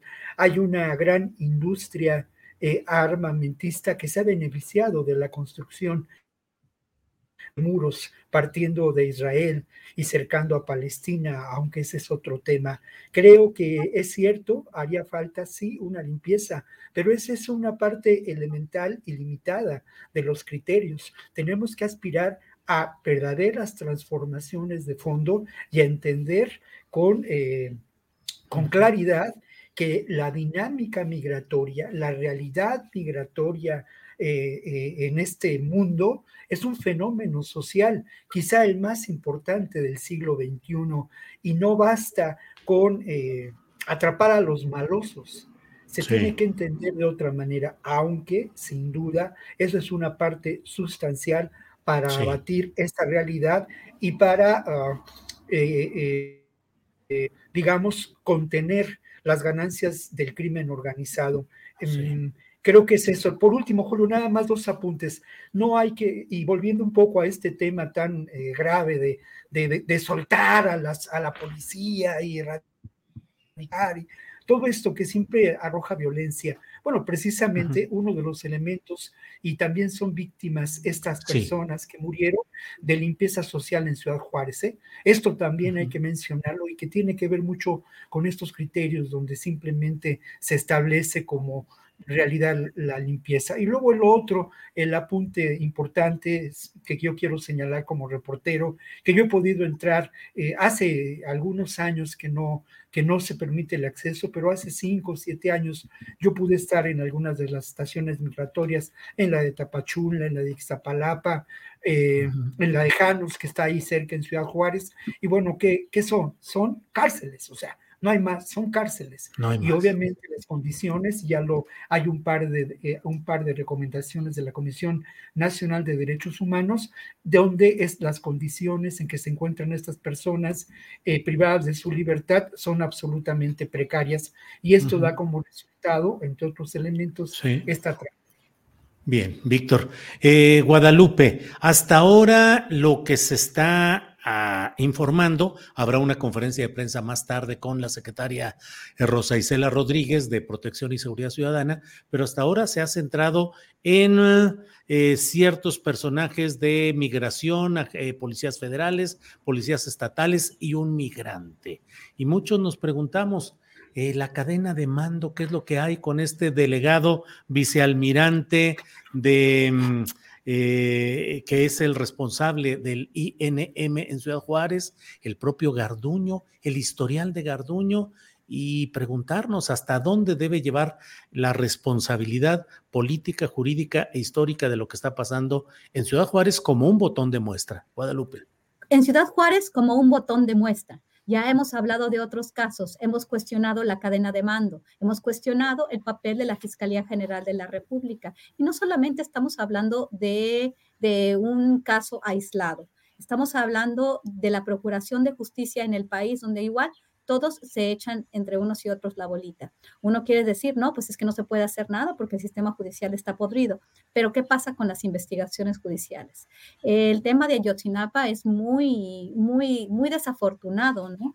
Porque, pues todo, ¿no? Realmente esta falta de comunicación entre, de, entre el, grupo de expertos independientes que se hizo caso de investigar este, este, estos casos, este, que encontró una participación directa de las Fuerzas Armadas y, bueno, de todas las fuerzas del orden en realidad en los diferentes niveles, en este caso, se documentó bastante bien y, y cuál fue el resultado. El resultado fue que Secretaría de Gobernación dijo otra cosa este, esta comisión de expertos independientes que investigó el caso de Ayotzinapa y de repente tenemos este, el arresto de unos policías, como si eso fuera a hacer justicia, como si las familias después de estos arrestos de estas personas que quizás materialmente participaron, o fueron algunos, algunos, porque ya sabemos todo lo que pasó en el caso de Ayotzinapa. Se nos prometió en campaña a principios del gobierno que esto iba a tener, una, tener un, fin, un final feliz en el sentido de que se iba a conocer la verdad, la verdad, la verdad, la verdad, la verdad, no la verdad histórica, no la verdad creada, no la verdad manipulada. ¿Qué está pasando en otros casos, como en el caso de Nuevo Laredo? Exactamente lo mismo. ¿Dónde está la cadena de mando? ¿Quién se va a hacer responsable de las actividades, de la falta de protocolos, de las instalaciones este, con, tantas, con tantos problemas, de la sobrepoblación en los centros de detención, de las malas condiciones? ¿Quién se va a hacer cargo? Porque es fácil decir, decir, un migrante eh, quien es un migrante porque él puso fuego, este, estos, estos custodios, estos policías, y, y, a poco los policías pueden operar solamente así. La hazaña, la capacidad que tienen, el control que tienen este, sobre, sobre este tipo de, de facilidades o de instalaciones, las extorsiones que se cometen eh, ahí mismo y fuera, y fuera de los centros de detención a lo largo de las rutas migratorias. En realidad es muy, es muy desafortunado lo que vemos, ¿no? Está el señor Lozoya a, a, punto de salir de la cárcel, el caso de Segalmex, está, que nos dice muchas cosas. Tenemos, este, pues, todo lo que se prometió, lo que pensamos que se iba a hacer justicia. Las personas, los, los, los altos políticos que terminaron encarcelados, pues todos ellos o están saliendo o están a punto de salir. Es muy, es muy desafortunado lo que está pasando. Cuando uno critica, nos, nos dice, bueno, es una cuestión negativa, pero hay que poner el dedo en las IES. ¿Por qué? Porque solamente así se podría hacer justicia. Bien, Guadalupe. Eh, Ricardo Ravelo, Ricardo, eh, Trump fue quien presionó, Trump fue quien hizo que se cambiara la política migratoria, Trump consiguió el muro que no se construyó físicamente en la frontera con ladrillos y con acero, pero pues obligó a que el gobierno mexicano pusiera un muro militar desde el sur y otro muro militar en el norte. Y sin embargo, ahora está el propio Donald Trump anunciando que está pidiendo que si llega a ser presidente de Estados Unidos, que le presenten planes o propuestas para cómo entrarle a, eh, arremeter contra México. ¿Qué opinas de esta postura ahora del precandidato Trump, Ricardo? Bueno, pues anda en campaña, ¿no? Entonces creo que puede imaginar cualquier cosa, proponer lo que sea, porque bueno, finalmente lo que necesita son adeptos, pero este, a mí me parece algo muy jalado de los pelos, esto de un plan de guerra para invadir a México, combatir cárteles. Yo creo que esto no, no es de guerras, es de estrategias, es de, un, de una política antimafia eh, que pueda definirse entre ambos países, asumiendo las responsabilidades que le toca a cada país. En el caso de México, evidentemente, pues ahí están los grupos criminales. Y en el caso de Estados Unidos, bueno, pues tiene que seguir trabajando también en, en abatir eh, la enfermedad, el consumo de drogas en, en, ese territorio que pues lo ha convertido en el, en el mercado más voraz de consumo. Eh, yo creo que lo de Trump viene desde hace ya tiempo, cuando era presidente, él, él, fue, digo, más allá del tema migratorio, que, que bueno, finalmente terminó imponiendo una, una política de contención a través de muros militares, pero hay que recordar que también este, fue el, primero que propuso que los cárteles en México fueran declarados como organizaciones terroristas. Esto, si no mal recuerdo, lo, lo planteó, se lo, lo pidió a, a, México en varias ocasiones para llegar a un acuerdo y eh, conjuntamente pues eh, llevar, llevar a cabo eh, un combate contra los grupos del crimen organizado, que en aquel momento fueron enlistados seis grupos, entre ellos Jalisco y, y el cártel de Sinaloa. Eh, una declaratoria de, de, de, de, volver los grupos terroristas, pues obviamente daría el paso no solamente a que Estados Unidos pueda intervenir, sino cualquier otro país este, puede entrar eh, bajo el argumento de que lo que se va a combatir es terrorismo y no narcotráfico. Pero en México hay obviamente una postura, creo yo, hasta, hasta ahora firme, eh, defendiendo aquello que se llama la soberanía, que bueno, pues eh, ha sido violada siempre, pero dicen que todavía existe. Eh, y yo creo que mientras ambos mandatarios, ambos gobiernos, no definan una política anticrimen, este, pues va a seguir el tema de la presión internacional, que en realidad pues es más bien de Estados Unidos, este, aprovechando este momento electoral que viene del 2024, las precampañas o las campañas, de tal manera que ese discurso pues tiende a reciarse, la, a aumentar la presión, no sin dejar de ver que con independencia de las razones políticas o no, hay una realidad, hay una realidad que se llama violencia, hay una realidad eh, conocida como crimen organizado, tráfico de drogas, que pues eh, lo que se observa es que le cuestionan al gobierno mexicano no haber hecho hasta ahora lo suficiente para, para poder enfrentar la violencia. Ahora, ¿Estados Unidos ha hecho lo suficiente? Pues yo creo que no, tampoco. Es decir, eh, para ellos es un negocio también el narcotráfico y todas las demás arterias del crimen organizado. De tal manera que, bueno, pues este, siempre asumen el papel de echarle la culpa a otros en lugar de ver los problemas también tan severos que ellos tienen. Uh -huh. Insisto, esto es un tema de estrategia, de acuerdos y de establecer una política anticrimen que beneficie a los dos países. Y, como siempre he dicho, el crimen organizado no se va a terminar. Podrán bajar los decibeles de violencia, pero en cualquier circunstancia, este, lo que siempre va a prevalecer es el negocio. Bien, Ricardo. Eh, Guadalupe, Guadalupe, ¿qué opinas de este planteamiento que hace Donald Trump, según la revista Rolling Stone, en el sentido de que pide que le entreguen planes para poder invadir a México? Eh, ¿Estrategia de campaña simplemente piñata electoral México? o locuras que luego se vuelven realidad de una u otra manera para un personaje tan impositivo como es Donald Trump. Guadalupe.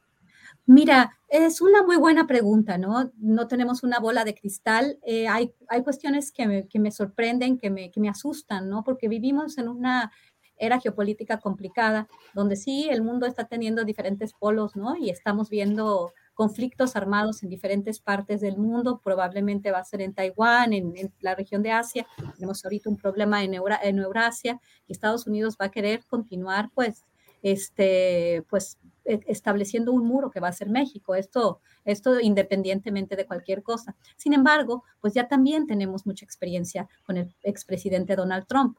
Supimos que su muro, este, como le decía, Big Beautiful Wall, una, una pared bonita y, y este, este grande y bonita, nunca realmente se materializó realmente se hicieron los, los prototipos, este, se juntó mucho dinero, Steven Bannon y su equipo este, pudieron este, recolectar eh, dinero para, para hacer un, supuestamente un muro y ese muro ya está destruyéndose y se llevaron bastante dinero de, de, los, de las donaciones, ¿no? En realidad es, una, es, es, un, es un país del espectáculo, ¿no? Una política del espectáculo. Entonces, él tiene, él tiene ya toda una, toda una historia, ¿no? Este, obviamente manejó la cuestión del muro, por los años antes de la pandemia que gobernó y bueno, finalmente no lo hizo. Que es muy redituable están ahorita haciendo las, las figuras más cercanas al trumpismo, hablar de los carteles mexicanos, desviar un poco la atención, de, este, también eh, este, enfocarse en el tema de Ucrania. Y esto es importante porque, es decir,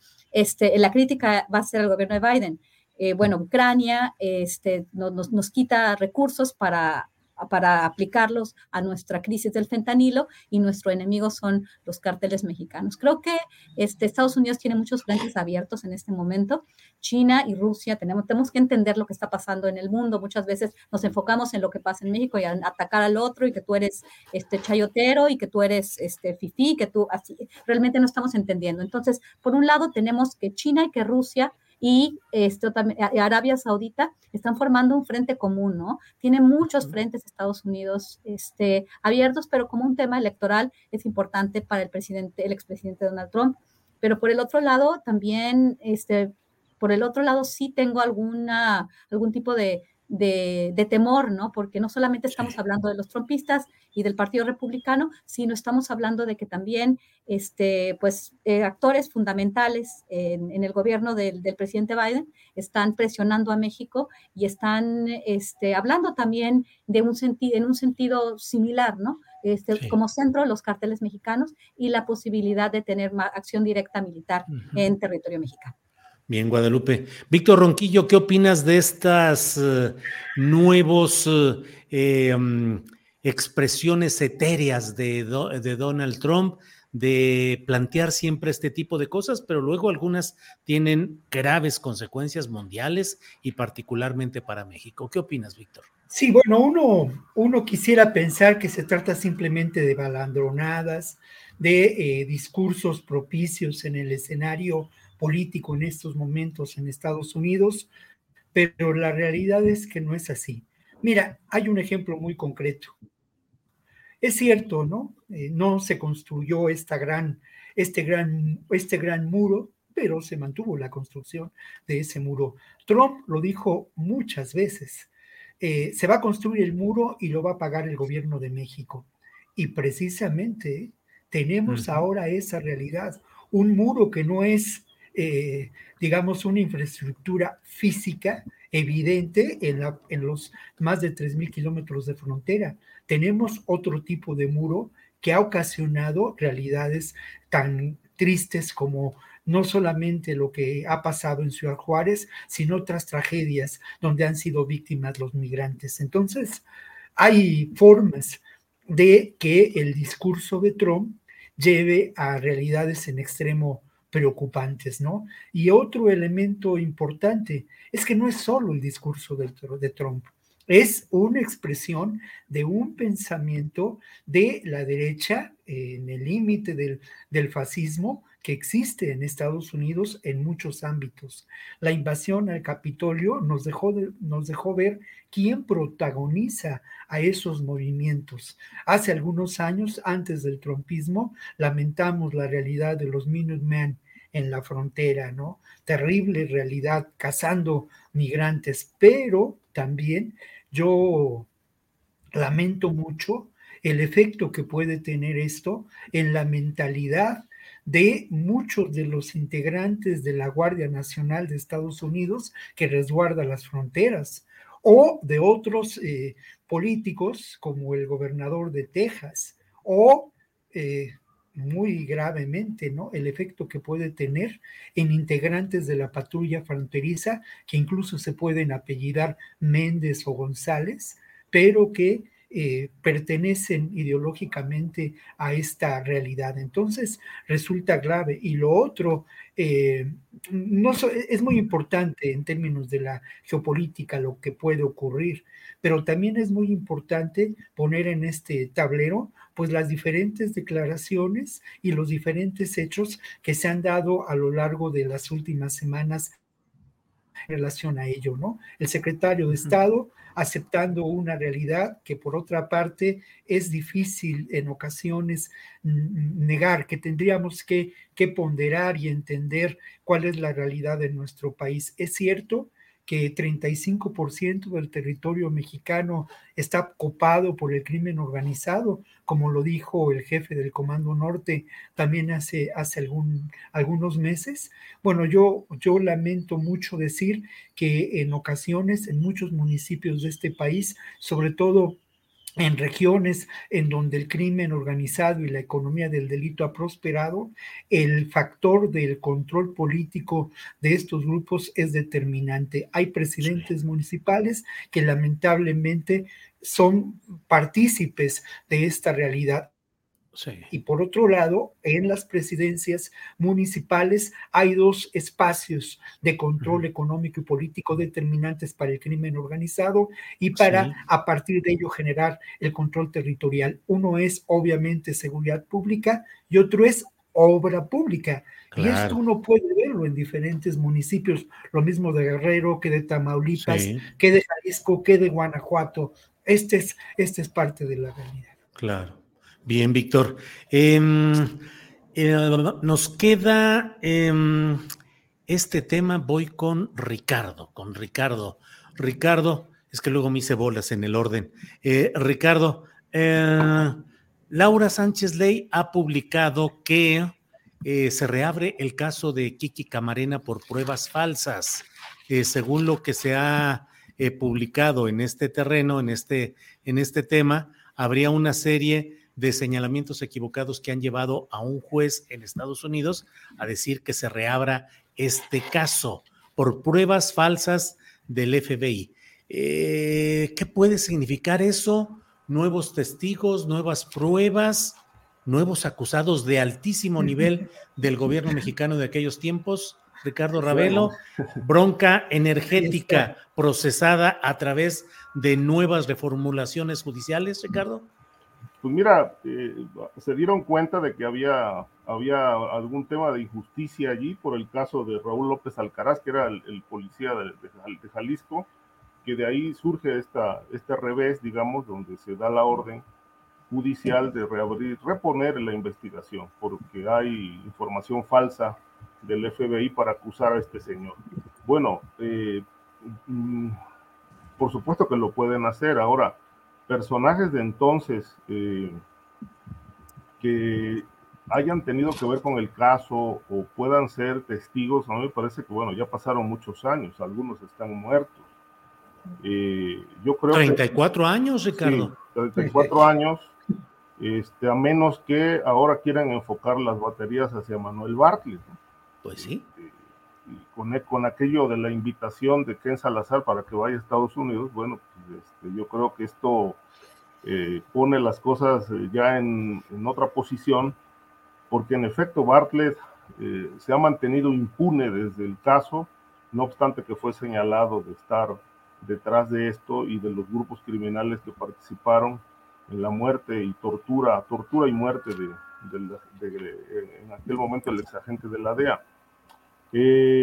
hay un, este caso ha tenido, ha dado algunas vueltas, porque Recuerdo, por ejemplo, que, Rafael Caro Quintero fue liberado en, eh, fue liberado en 2013, si no mal recuerdo, por una cuestión ahí de una, una cuestión legal en el que sus abogados plantearon que lo había procesado una autoridad incompetente por el caso de Camarena. Este, que no le correspondía a la entonces PGR eh, conocer del caso, sino porque se trataba de un homicidio. Y con esas argucias y obviamente la corrupción en el Poder Judicial, pues este, Caro Quintero fue liberado. Fue liberado hasta que finalmente un, una autoridad, una, un tribunal de alzada, corrigió el asunto y dijo, bueno, no, la PGR sí era competente porque Kiki Camarena era un, era un agente federal autorizado para operar en México por el gobierno federal, en este caso la Secretaría de Relaciones Exteriores. Y entonces, con base en eso, eh, giraron nuevamente la orden de aprehensión contra, contra, contra Caro Quintero. Eh, están las extradiciones pendientes. Eh, yo creo que, por ejemplo, la de Caro Quintero está ahorita en juicio no así la de Félix Gallardo, que también participó en ese caso. y la de Don Neto. Don Neto ya tiene prisión domiciliaria, está viviendo en Metepec cómodamente, este, compurgando su pena eh, eh, en, su casa, y el que queda, digamos, pues ahí impune, suelto, pues es, es Manuel Bartlett, de quien ni siquiera pues en México se abrió expediente para conocer de qué tamaño, hasta dónde fue su participación en la relación con los grupos, con estos personajes del narcotráfico y con la muerte de Camarena. Eh, no, no sé si ahora eh, que un juez de Estados Unidos determinó que se reabra el caso, pues van a apuntar algunas líneas de investigación en contra de Manuel Bartlett. Yo creo que esto prácticamente le daría un, un baño de actualidad al caso y lo pondría otra vez al rojo vivo. Bien, Ricardo, gracias. Eh, Guadalupe Correa Cabrera. Eh, la verdad es que 34 años después y un juez dice, pues vamos a reabrir el asunto porque hubo fallas, hubo declaraciones, pruebas. Por ahí vi que hay un departamento de pelos y no sé qué otras cosas que señala que, que, algunas de las eh, eh, de las capturas capilares que habría habido en ese tema eh, eran incorrectas. No deja de sonar Guadalupe Correa como que es una presión en términos energéticos que quiere poner a Manuel Bartlett de la Comisión Federal de Electricidad y que tiene eh, litigio con Estados Unidos en términos energéticos. Parecieran ganas de colocar ahí de nuevo el reflector. Guadalupe. Sí, es una especulación válida. Y como bien lo explicaron tú y, este, Ricardo, ¿no? E, es, es, una, es, es, una hipótesis, es una hipótesis posible. Lo que me llama mucho la atención y mi comentario quiere ir en este sentido. Eh, es, es, interesante cómo, cómo se dan estos juicios, ¿no? En, entonces, la, el país más, más importante del mundo, la economía más grande del mundo, un país del primer mundo, donde supuestamente lo que han hecho ellos siempre señalar, poner el dedo en los sistemas judiciales de otros países, ¿no? Y ellos son la tierra del orden y de, la, y de, los libres y los valientes. Entonces, esto se ve que no es tan así, se ve que se han utilizado y lo mismo también en el caso del juicio de Genaro García Luna, ¿no? Este tipo de casos judiciales este, y muchas veces los que tienen que ver con narcotráfico, algunos sin pruebas, como en el caso de Genaro García Luna, y en este caso pruebas que ahora, después de, tantos años, este, el asesinato fue en 1985. Y bueno, supuestamente ya deberían, después de tantos años, yo creo que ya si hubiera habido estas irregularidades, porque hasta hoy, entonces, bueno, obviamente es válida su, hipótesis, pero por el otro lado esto pone en duda, ¿no? Todo el sistema de procuración de justicia de los Estados Unidos.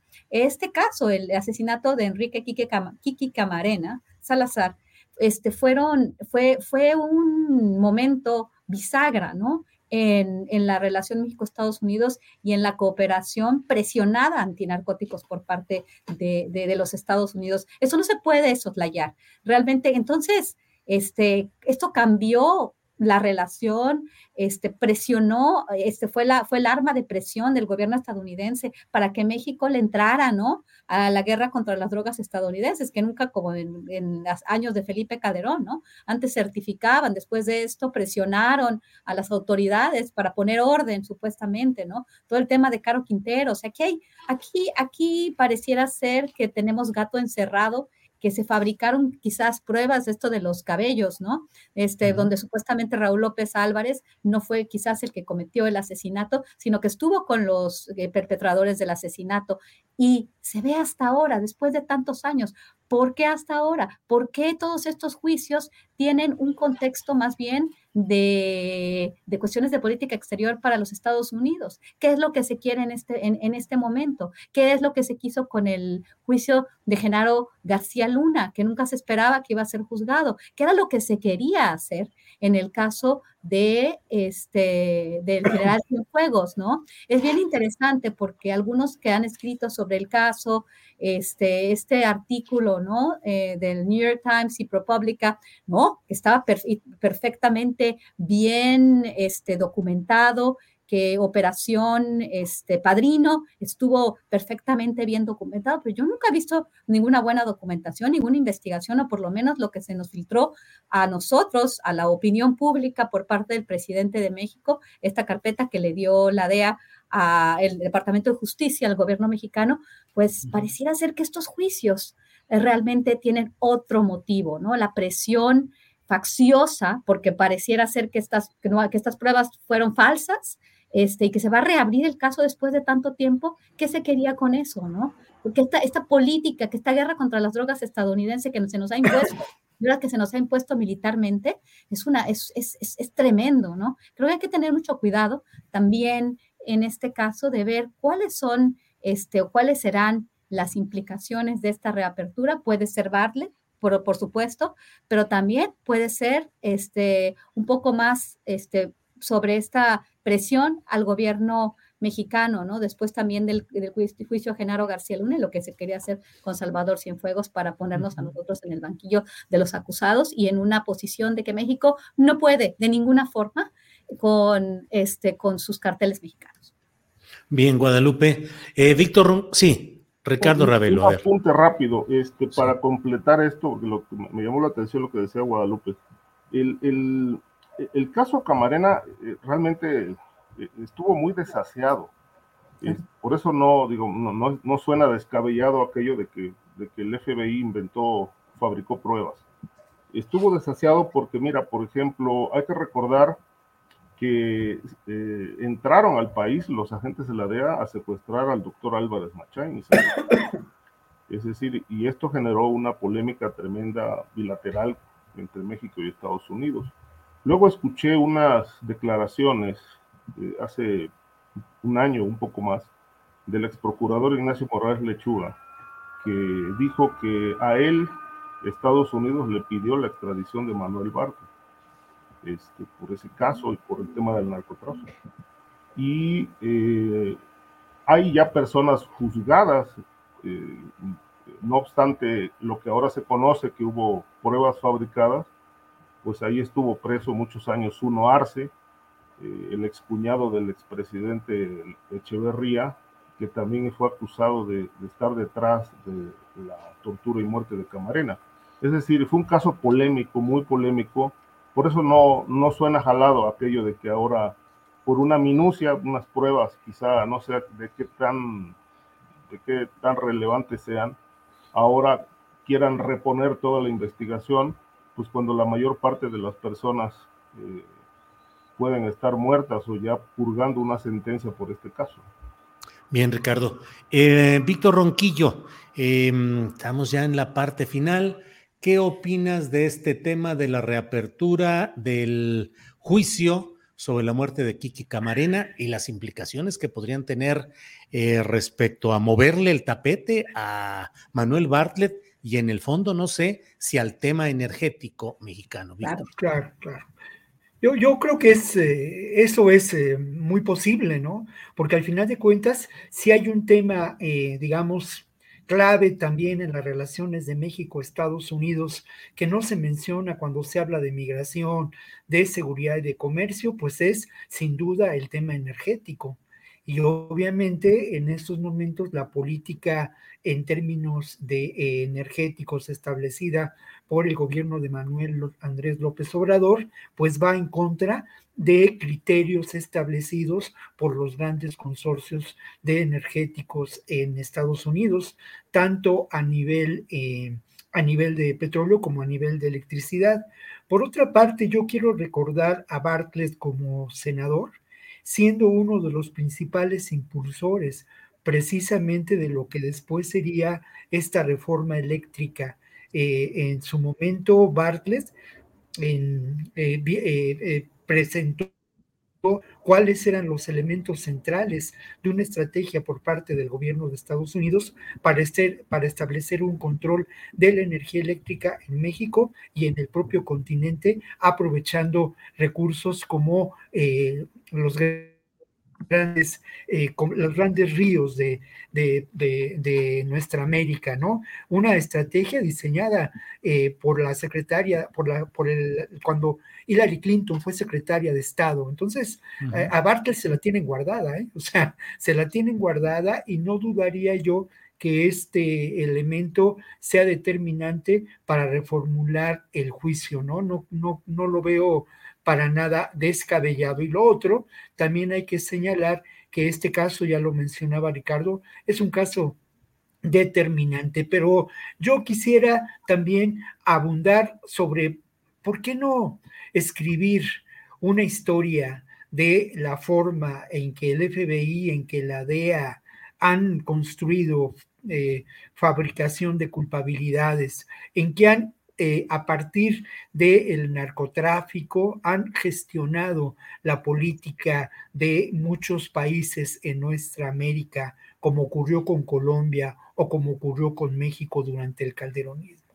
¿Por qué no una serie de Netflix que sea el lado oscuro de lo que realmente ocurre y que nos presentan en estos eh, eh, seriales como narcos mexicanos que son absolutamente previsibles, ¿no? Creo que ahí hay una tarea importante de comunicación que nos correspondería a muchos de nosotros de contar la otra historia del narco, que de alguna manera el buen Osvaldo Zavala lo ha, lo ha intentado con acierto. Bien, pues eh, muchas gracias a los uh, tres compañeros que estamos ya en la parte final. Nos toca un minutito, dos minutitos para el cierre, para un postrecito en esta ocasión. Ricardo Ravelo, por favor, postrecito, lo que desee señalar. Sí, Julio, este, pues mira, eh, eh, abundando un poco en este tema de, Camarena, este, créeme que la, situación en México, eh, esto lo, usaron mucho también para, para manipular, para presionar a México sobre aquel tema que antes se ponía, ponía a temblar a los presidentes, que era el, tema de la certificación. Este, después de eso, el, caso lo usaron para presionar, presionar, presionar, y la postura de Estados Unidos siempre fue, fue este, erigirse como un juez eh, señalando culpables, pero nunca asumiendo ni reconociendo el grave problema que, que, tienen allá, que han tenido y que tienen con el tema de las drogas. Entonces, el caso Camarena no me extraña que nuevamente pueda ser usado como un instrumento de manipulación más allá de si les importe o no llegar a la verdad. Creo que les ha funcionado, son 34 años que lo han usado para, para ejercer presión y, y sacar adelante sus objetivos, sus, proyectos y defender sus intereses. Bien, Ricardo, gracias. Guadalupe Correa, por favor. Eh, Guadalupe Correa Cabrera, por favor, la, el postrecito de este día. Sí, eh, yo, tenía, yo tenía interés el, el, día de hoy de hablar un poco eh, solamente de poner en la mesa el tema de las corridas bancarias, este, ahorita en Estados Unidos, eh, la posibilidad de una ruptura del sistema financiero estadounidense y europeo con lo del tema del Swiss Bank, el Deutsche Bank y pues el Silicon Valley Bank y pues lo que esto ha causado, ¿no? En, en, el tema de la, del pánico, ¿no? Que Obviamente tendríamos que hablar con mucho más este, detenimiento. Esto le puede pegar a México, lo que han explicado los economistas que saben de estos temas, lo que podría pasar con la llegada de las, las criptomonedas este, gubernamentales, de la banca central, las llamadas GovCoins, lo que podría pasar, porque México pues tiene todo vinculado a lo que es el dólar, ¿no?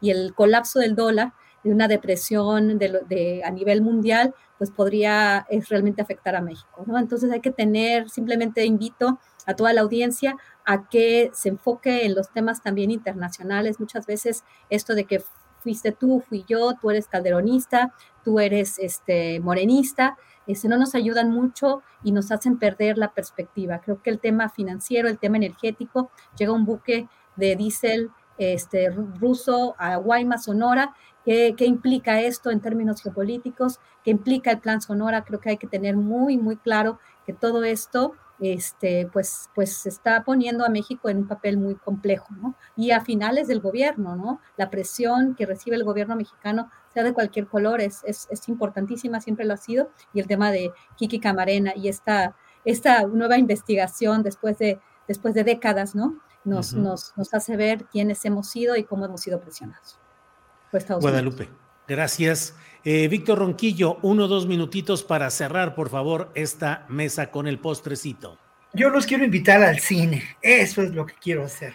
Y aquí en la Cineteca Nacional hay ni más ni menos que la muestra internacional de cine que tiene réplicas en diferentes lugares del país. Allá, allá en Jalisco, en Guadalajara también se presentan algunas de las películas. La muestra de hecho inicia hoy por la noche y bueno, yo quiero agradecer mucho la selección de las películas que nos presentan. El cine es un espejo donde reconocemos estas terribles realidades y en ocasiones comprendemos mejor sus dinámicas profundas, más allá del el estudio, la reflexión, a veces la intuición del arte nos revela estas realidades. Este fin de semana, por lo menos aquí en la Cineteca Nacional, estará eh, dos estaciones, una película mexicana de Juan Pablo González, que tiene el mérito de un premio internacional a la mejor actriz, Teresa Sánchez, que es formidable en la actuación. No les cuento la historia, mejor aprovecho para recomendarles también Araña Sagrada, una película eh, que proviene de Irán, de, es, es de un personaje llamado ah, Ali Abisi, y es muy interesante porque presenta el mal con un perfil de eh, fanatismo religioso y con una historia que tiene que ver pues con la muerte terrible y dolorosa de mujeres eh, dedicadas al trabajo sexual. Y por último, el amor según Dalva. Perdonen ustedes por estas recomendaciones. No, hombre, está bien, a mí, no a mí no me da nada la cineteca más que me invita al cine como yo los invito a ustedes, pero es que al final de cuentas insisto mucho en este carácter del cine, ¿no? El amor según Dalva es una película de Manuel Nicot, una, una eh, mujer francesa, es una producción Francia-Bélgica, y lo interesante es que plantea esta construcción de la subjetividad para el abuso sexual. Todo, eh, la víctima es una niña, pero el gran tema, ¿no? De la construcción de la subjetividad que nos imponen sistemas de dominación en esta sociedad terrible y en crisis en la que nos encontramos. Perdón, pero, pero sí quería hacerlo porque comparto con ustedes este, mis placeres también, así como mis preocupaciones profundas de los temas que aquí discutimos. No, Víctor, nada más que pones en jaque a Jesús Taylor, que es quien hace las recomendaciones cinematográficas de fin de semana. Pero bueno, comparten, comparten. No, no, muy buenas recomendaciones. Las apunté ahorita. El amor según Dalva, una de ellas. La otra, Holy Spider, Araña Sagrada. Y alguna tercera que nos comentaste. Sí, dos orillas. Sé que es la mexicana, que es la que abre la, la, la 73 muestra de cine en la Bueno. Pues Víctor, Ricardo, Guadalupe, gracias por esta ocasión. Nos vemos pronto. Gracias y buenas tardes. Gracias, Julio. Hasta pronto. Gracias. Son las 3 de la tarde con cuatro minutos. No se vaya porque tenemos todavía información interesante con mi compañera Adriana Buentello, que está ya por aquí. Eh, Adriana, con alguna información. Adriana, ya estamos. ya estamos acá listos.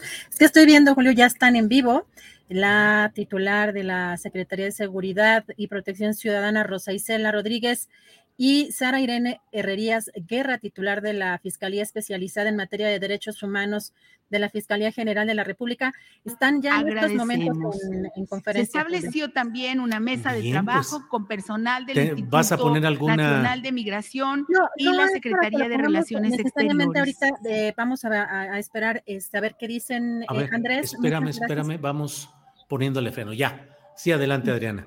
Gracias. Eh, estoy intentando, eh, que acaba de iniciar hace unos minutitos, Julio, entonces vamos a estar muy pendientes de lo que se desarrolla en esta, en esta conferencia. Eh, lo que sí quería compartir con ustedes, y Julio, me parecen unas declaraciones muy preocupantes. El senador republicano de Estados Unidos, Lindsey Graham, tiene una respuesta al presidente Andrés Manuel López Obrador, pues de llamar a la comunidad mexicana en Estados Unidos a no votar por los políticos que muestren posturas antimexicanas ante esta, digamos, eh, esta propuesta que ha hecho o este llamado que ha hecho el presidente. El senador republicano responde, yo le digo a la gente de México que recuerden cuando vayan a votar que viven en un agujero infernal que algunas de esas personas no pueden salir de su casa, que el gobierno mexicano ha perdido el control de su propio país. Y va más allá, Julio, porque dice que si ya han combatido otras organizaciones terroristas de otros países para defender a los ciudadanos estadounidenses, México no será la excepción. Y si no cambia su comportamiento, sus propios ciudadanos eh, que sufren, y mi país, pues no se va a sentar y no hacer nada nunca más acerca del Estado narcoterrorista que se creó en México. Nosotros atacaremos o nosotros atacamos a terroristas en todo el mundo para defender a los estadounidenses.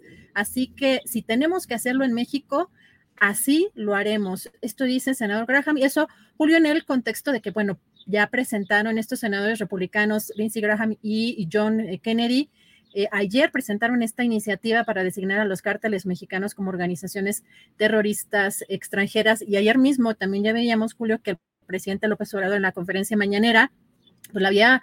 Eh, eh, pues había respondido con cinco preguntas a las cuales el senador tendría que responder como sí o como no. Y estas preguntas es, pues que establece el presidente, es que diga sí o no, si se consume fentanilo en Estados Unidos, sí o no, si hay capos, si hay cárteles que distribuyen el fentanilo en Estados Unidos, si los que distribuyen el fentanilo en Estados Unidos son mexicanos o estadounidenses, si se les persigue a los que distribuyen el fentanilo y se les castiga en Estados Unidos, si se puede comprar o no una ametralladora o un arma de alto poder en el supermercado en los Estados Unidos. Así que bueno, se suben de tono también estas declaraciones, Julio. Pues Adriana, la verdad es que hay que leer mucho la historia nacional porque hay la tentación de algunos personajes políticos, partidistas, sociales, que dicen, pues ya que Estados Unidos entre en acción y que nos libere de todo esto, y los Estados Unidos vienen y arreglan las cosas. Es un pensamiento colonizado, hay que enfrentar las cosas en nuestra propia patria, criticando, señalando. Em, y yo creo que estas amenazas crecientes y estos intentos de intervención no solamente tienen resonancia en este tipo de legisladores, como el que has mencionado, que es un legislador republicano influyente, importante, sino también en otros espacios mexicanos donde hay quienes dicen, pues sí, que entren ya y que arreglen aquí las cosas. Hay que tener mucho cuidado. El mundo está recomponiéndose en términos generales. Hay conflictos graves eh, protestas, manifestaciones, descomposición en muchos países y México está entrando en una dinámica en la cual tendrá que haber mucha prudencia, mucho análisis y también mucha eh, mm, ubicación de lo que es el interés nacional frente a intereses externos. Adriana Buentello pues vamos a estar muy pendientes de cómo avanzan todas estas declaraciones, pero también este tipo de iniciativas que presentan en el Congreso de Estados Unidos y cuáles son las acciones también siguientes del gobierno de México, porque preocupan, ah, llegan incluso creo que hasta asustar el cómo nos siguen viendo como patio trasero, Julio, cómo eh, siguen considerando que somos parte de su territorio o que consideran que somos parte de su territorio y que pueden hacer con México, pues también y decir y declarar lo que se les dé la gana. Y hay un, pues un tema también aquí de política importante en México, que hay gente que respalda en México eh, en, algunas posiciones de poder, hablando de, otros políticos de otros partidos, no hablando del gobierno federal, pero personajes de la política eh, de la oposición que están también incluso empujando eh, quizá también esta agenda. Pues Adriana, vamos a ver qué es lo que sigue. Por lo pronto vamos a ir cerrando nuestra transmisión de este día, invitando a quienes nos acompañan para vernos hoy a las nueve de la noche en la videocharla astillada. Y Adriana, pues dándole gracias a la tripulación astillero y listos para nuestro siguiente programa. Adriana, gracias. Gracias, Julio. Recuerden la mesa del más allá el día de mañana para cerrar con broche de oro la semana. Recuerden también dejar su like. Te vemos en la noche, Julio. Buen provecho hasta mañana. Y a las ocho de la noche, recuerden que está el especial sobre los sonideros con Alex Fernanda y Juan Manuel Ramírez. Adriana, hasta 8 de la noche. Hasta mañana, Julio.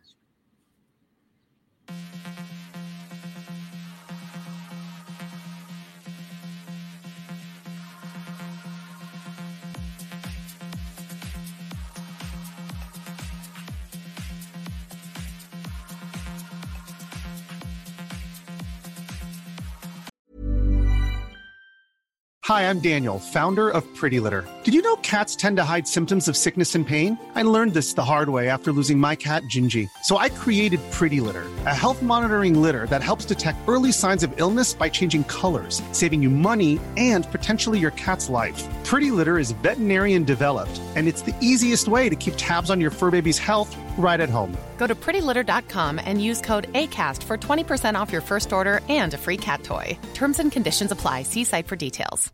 Support comes from ServiceNow, the AI platform for business transformation. You've heard the hype around AI. The truth is, AI is only as powerful as the platform it's built into.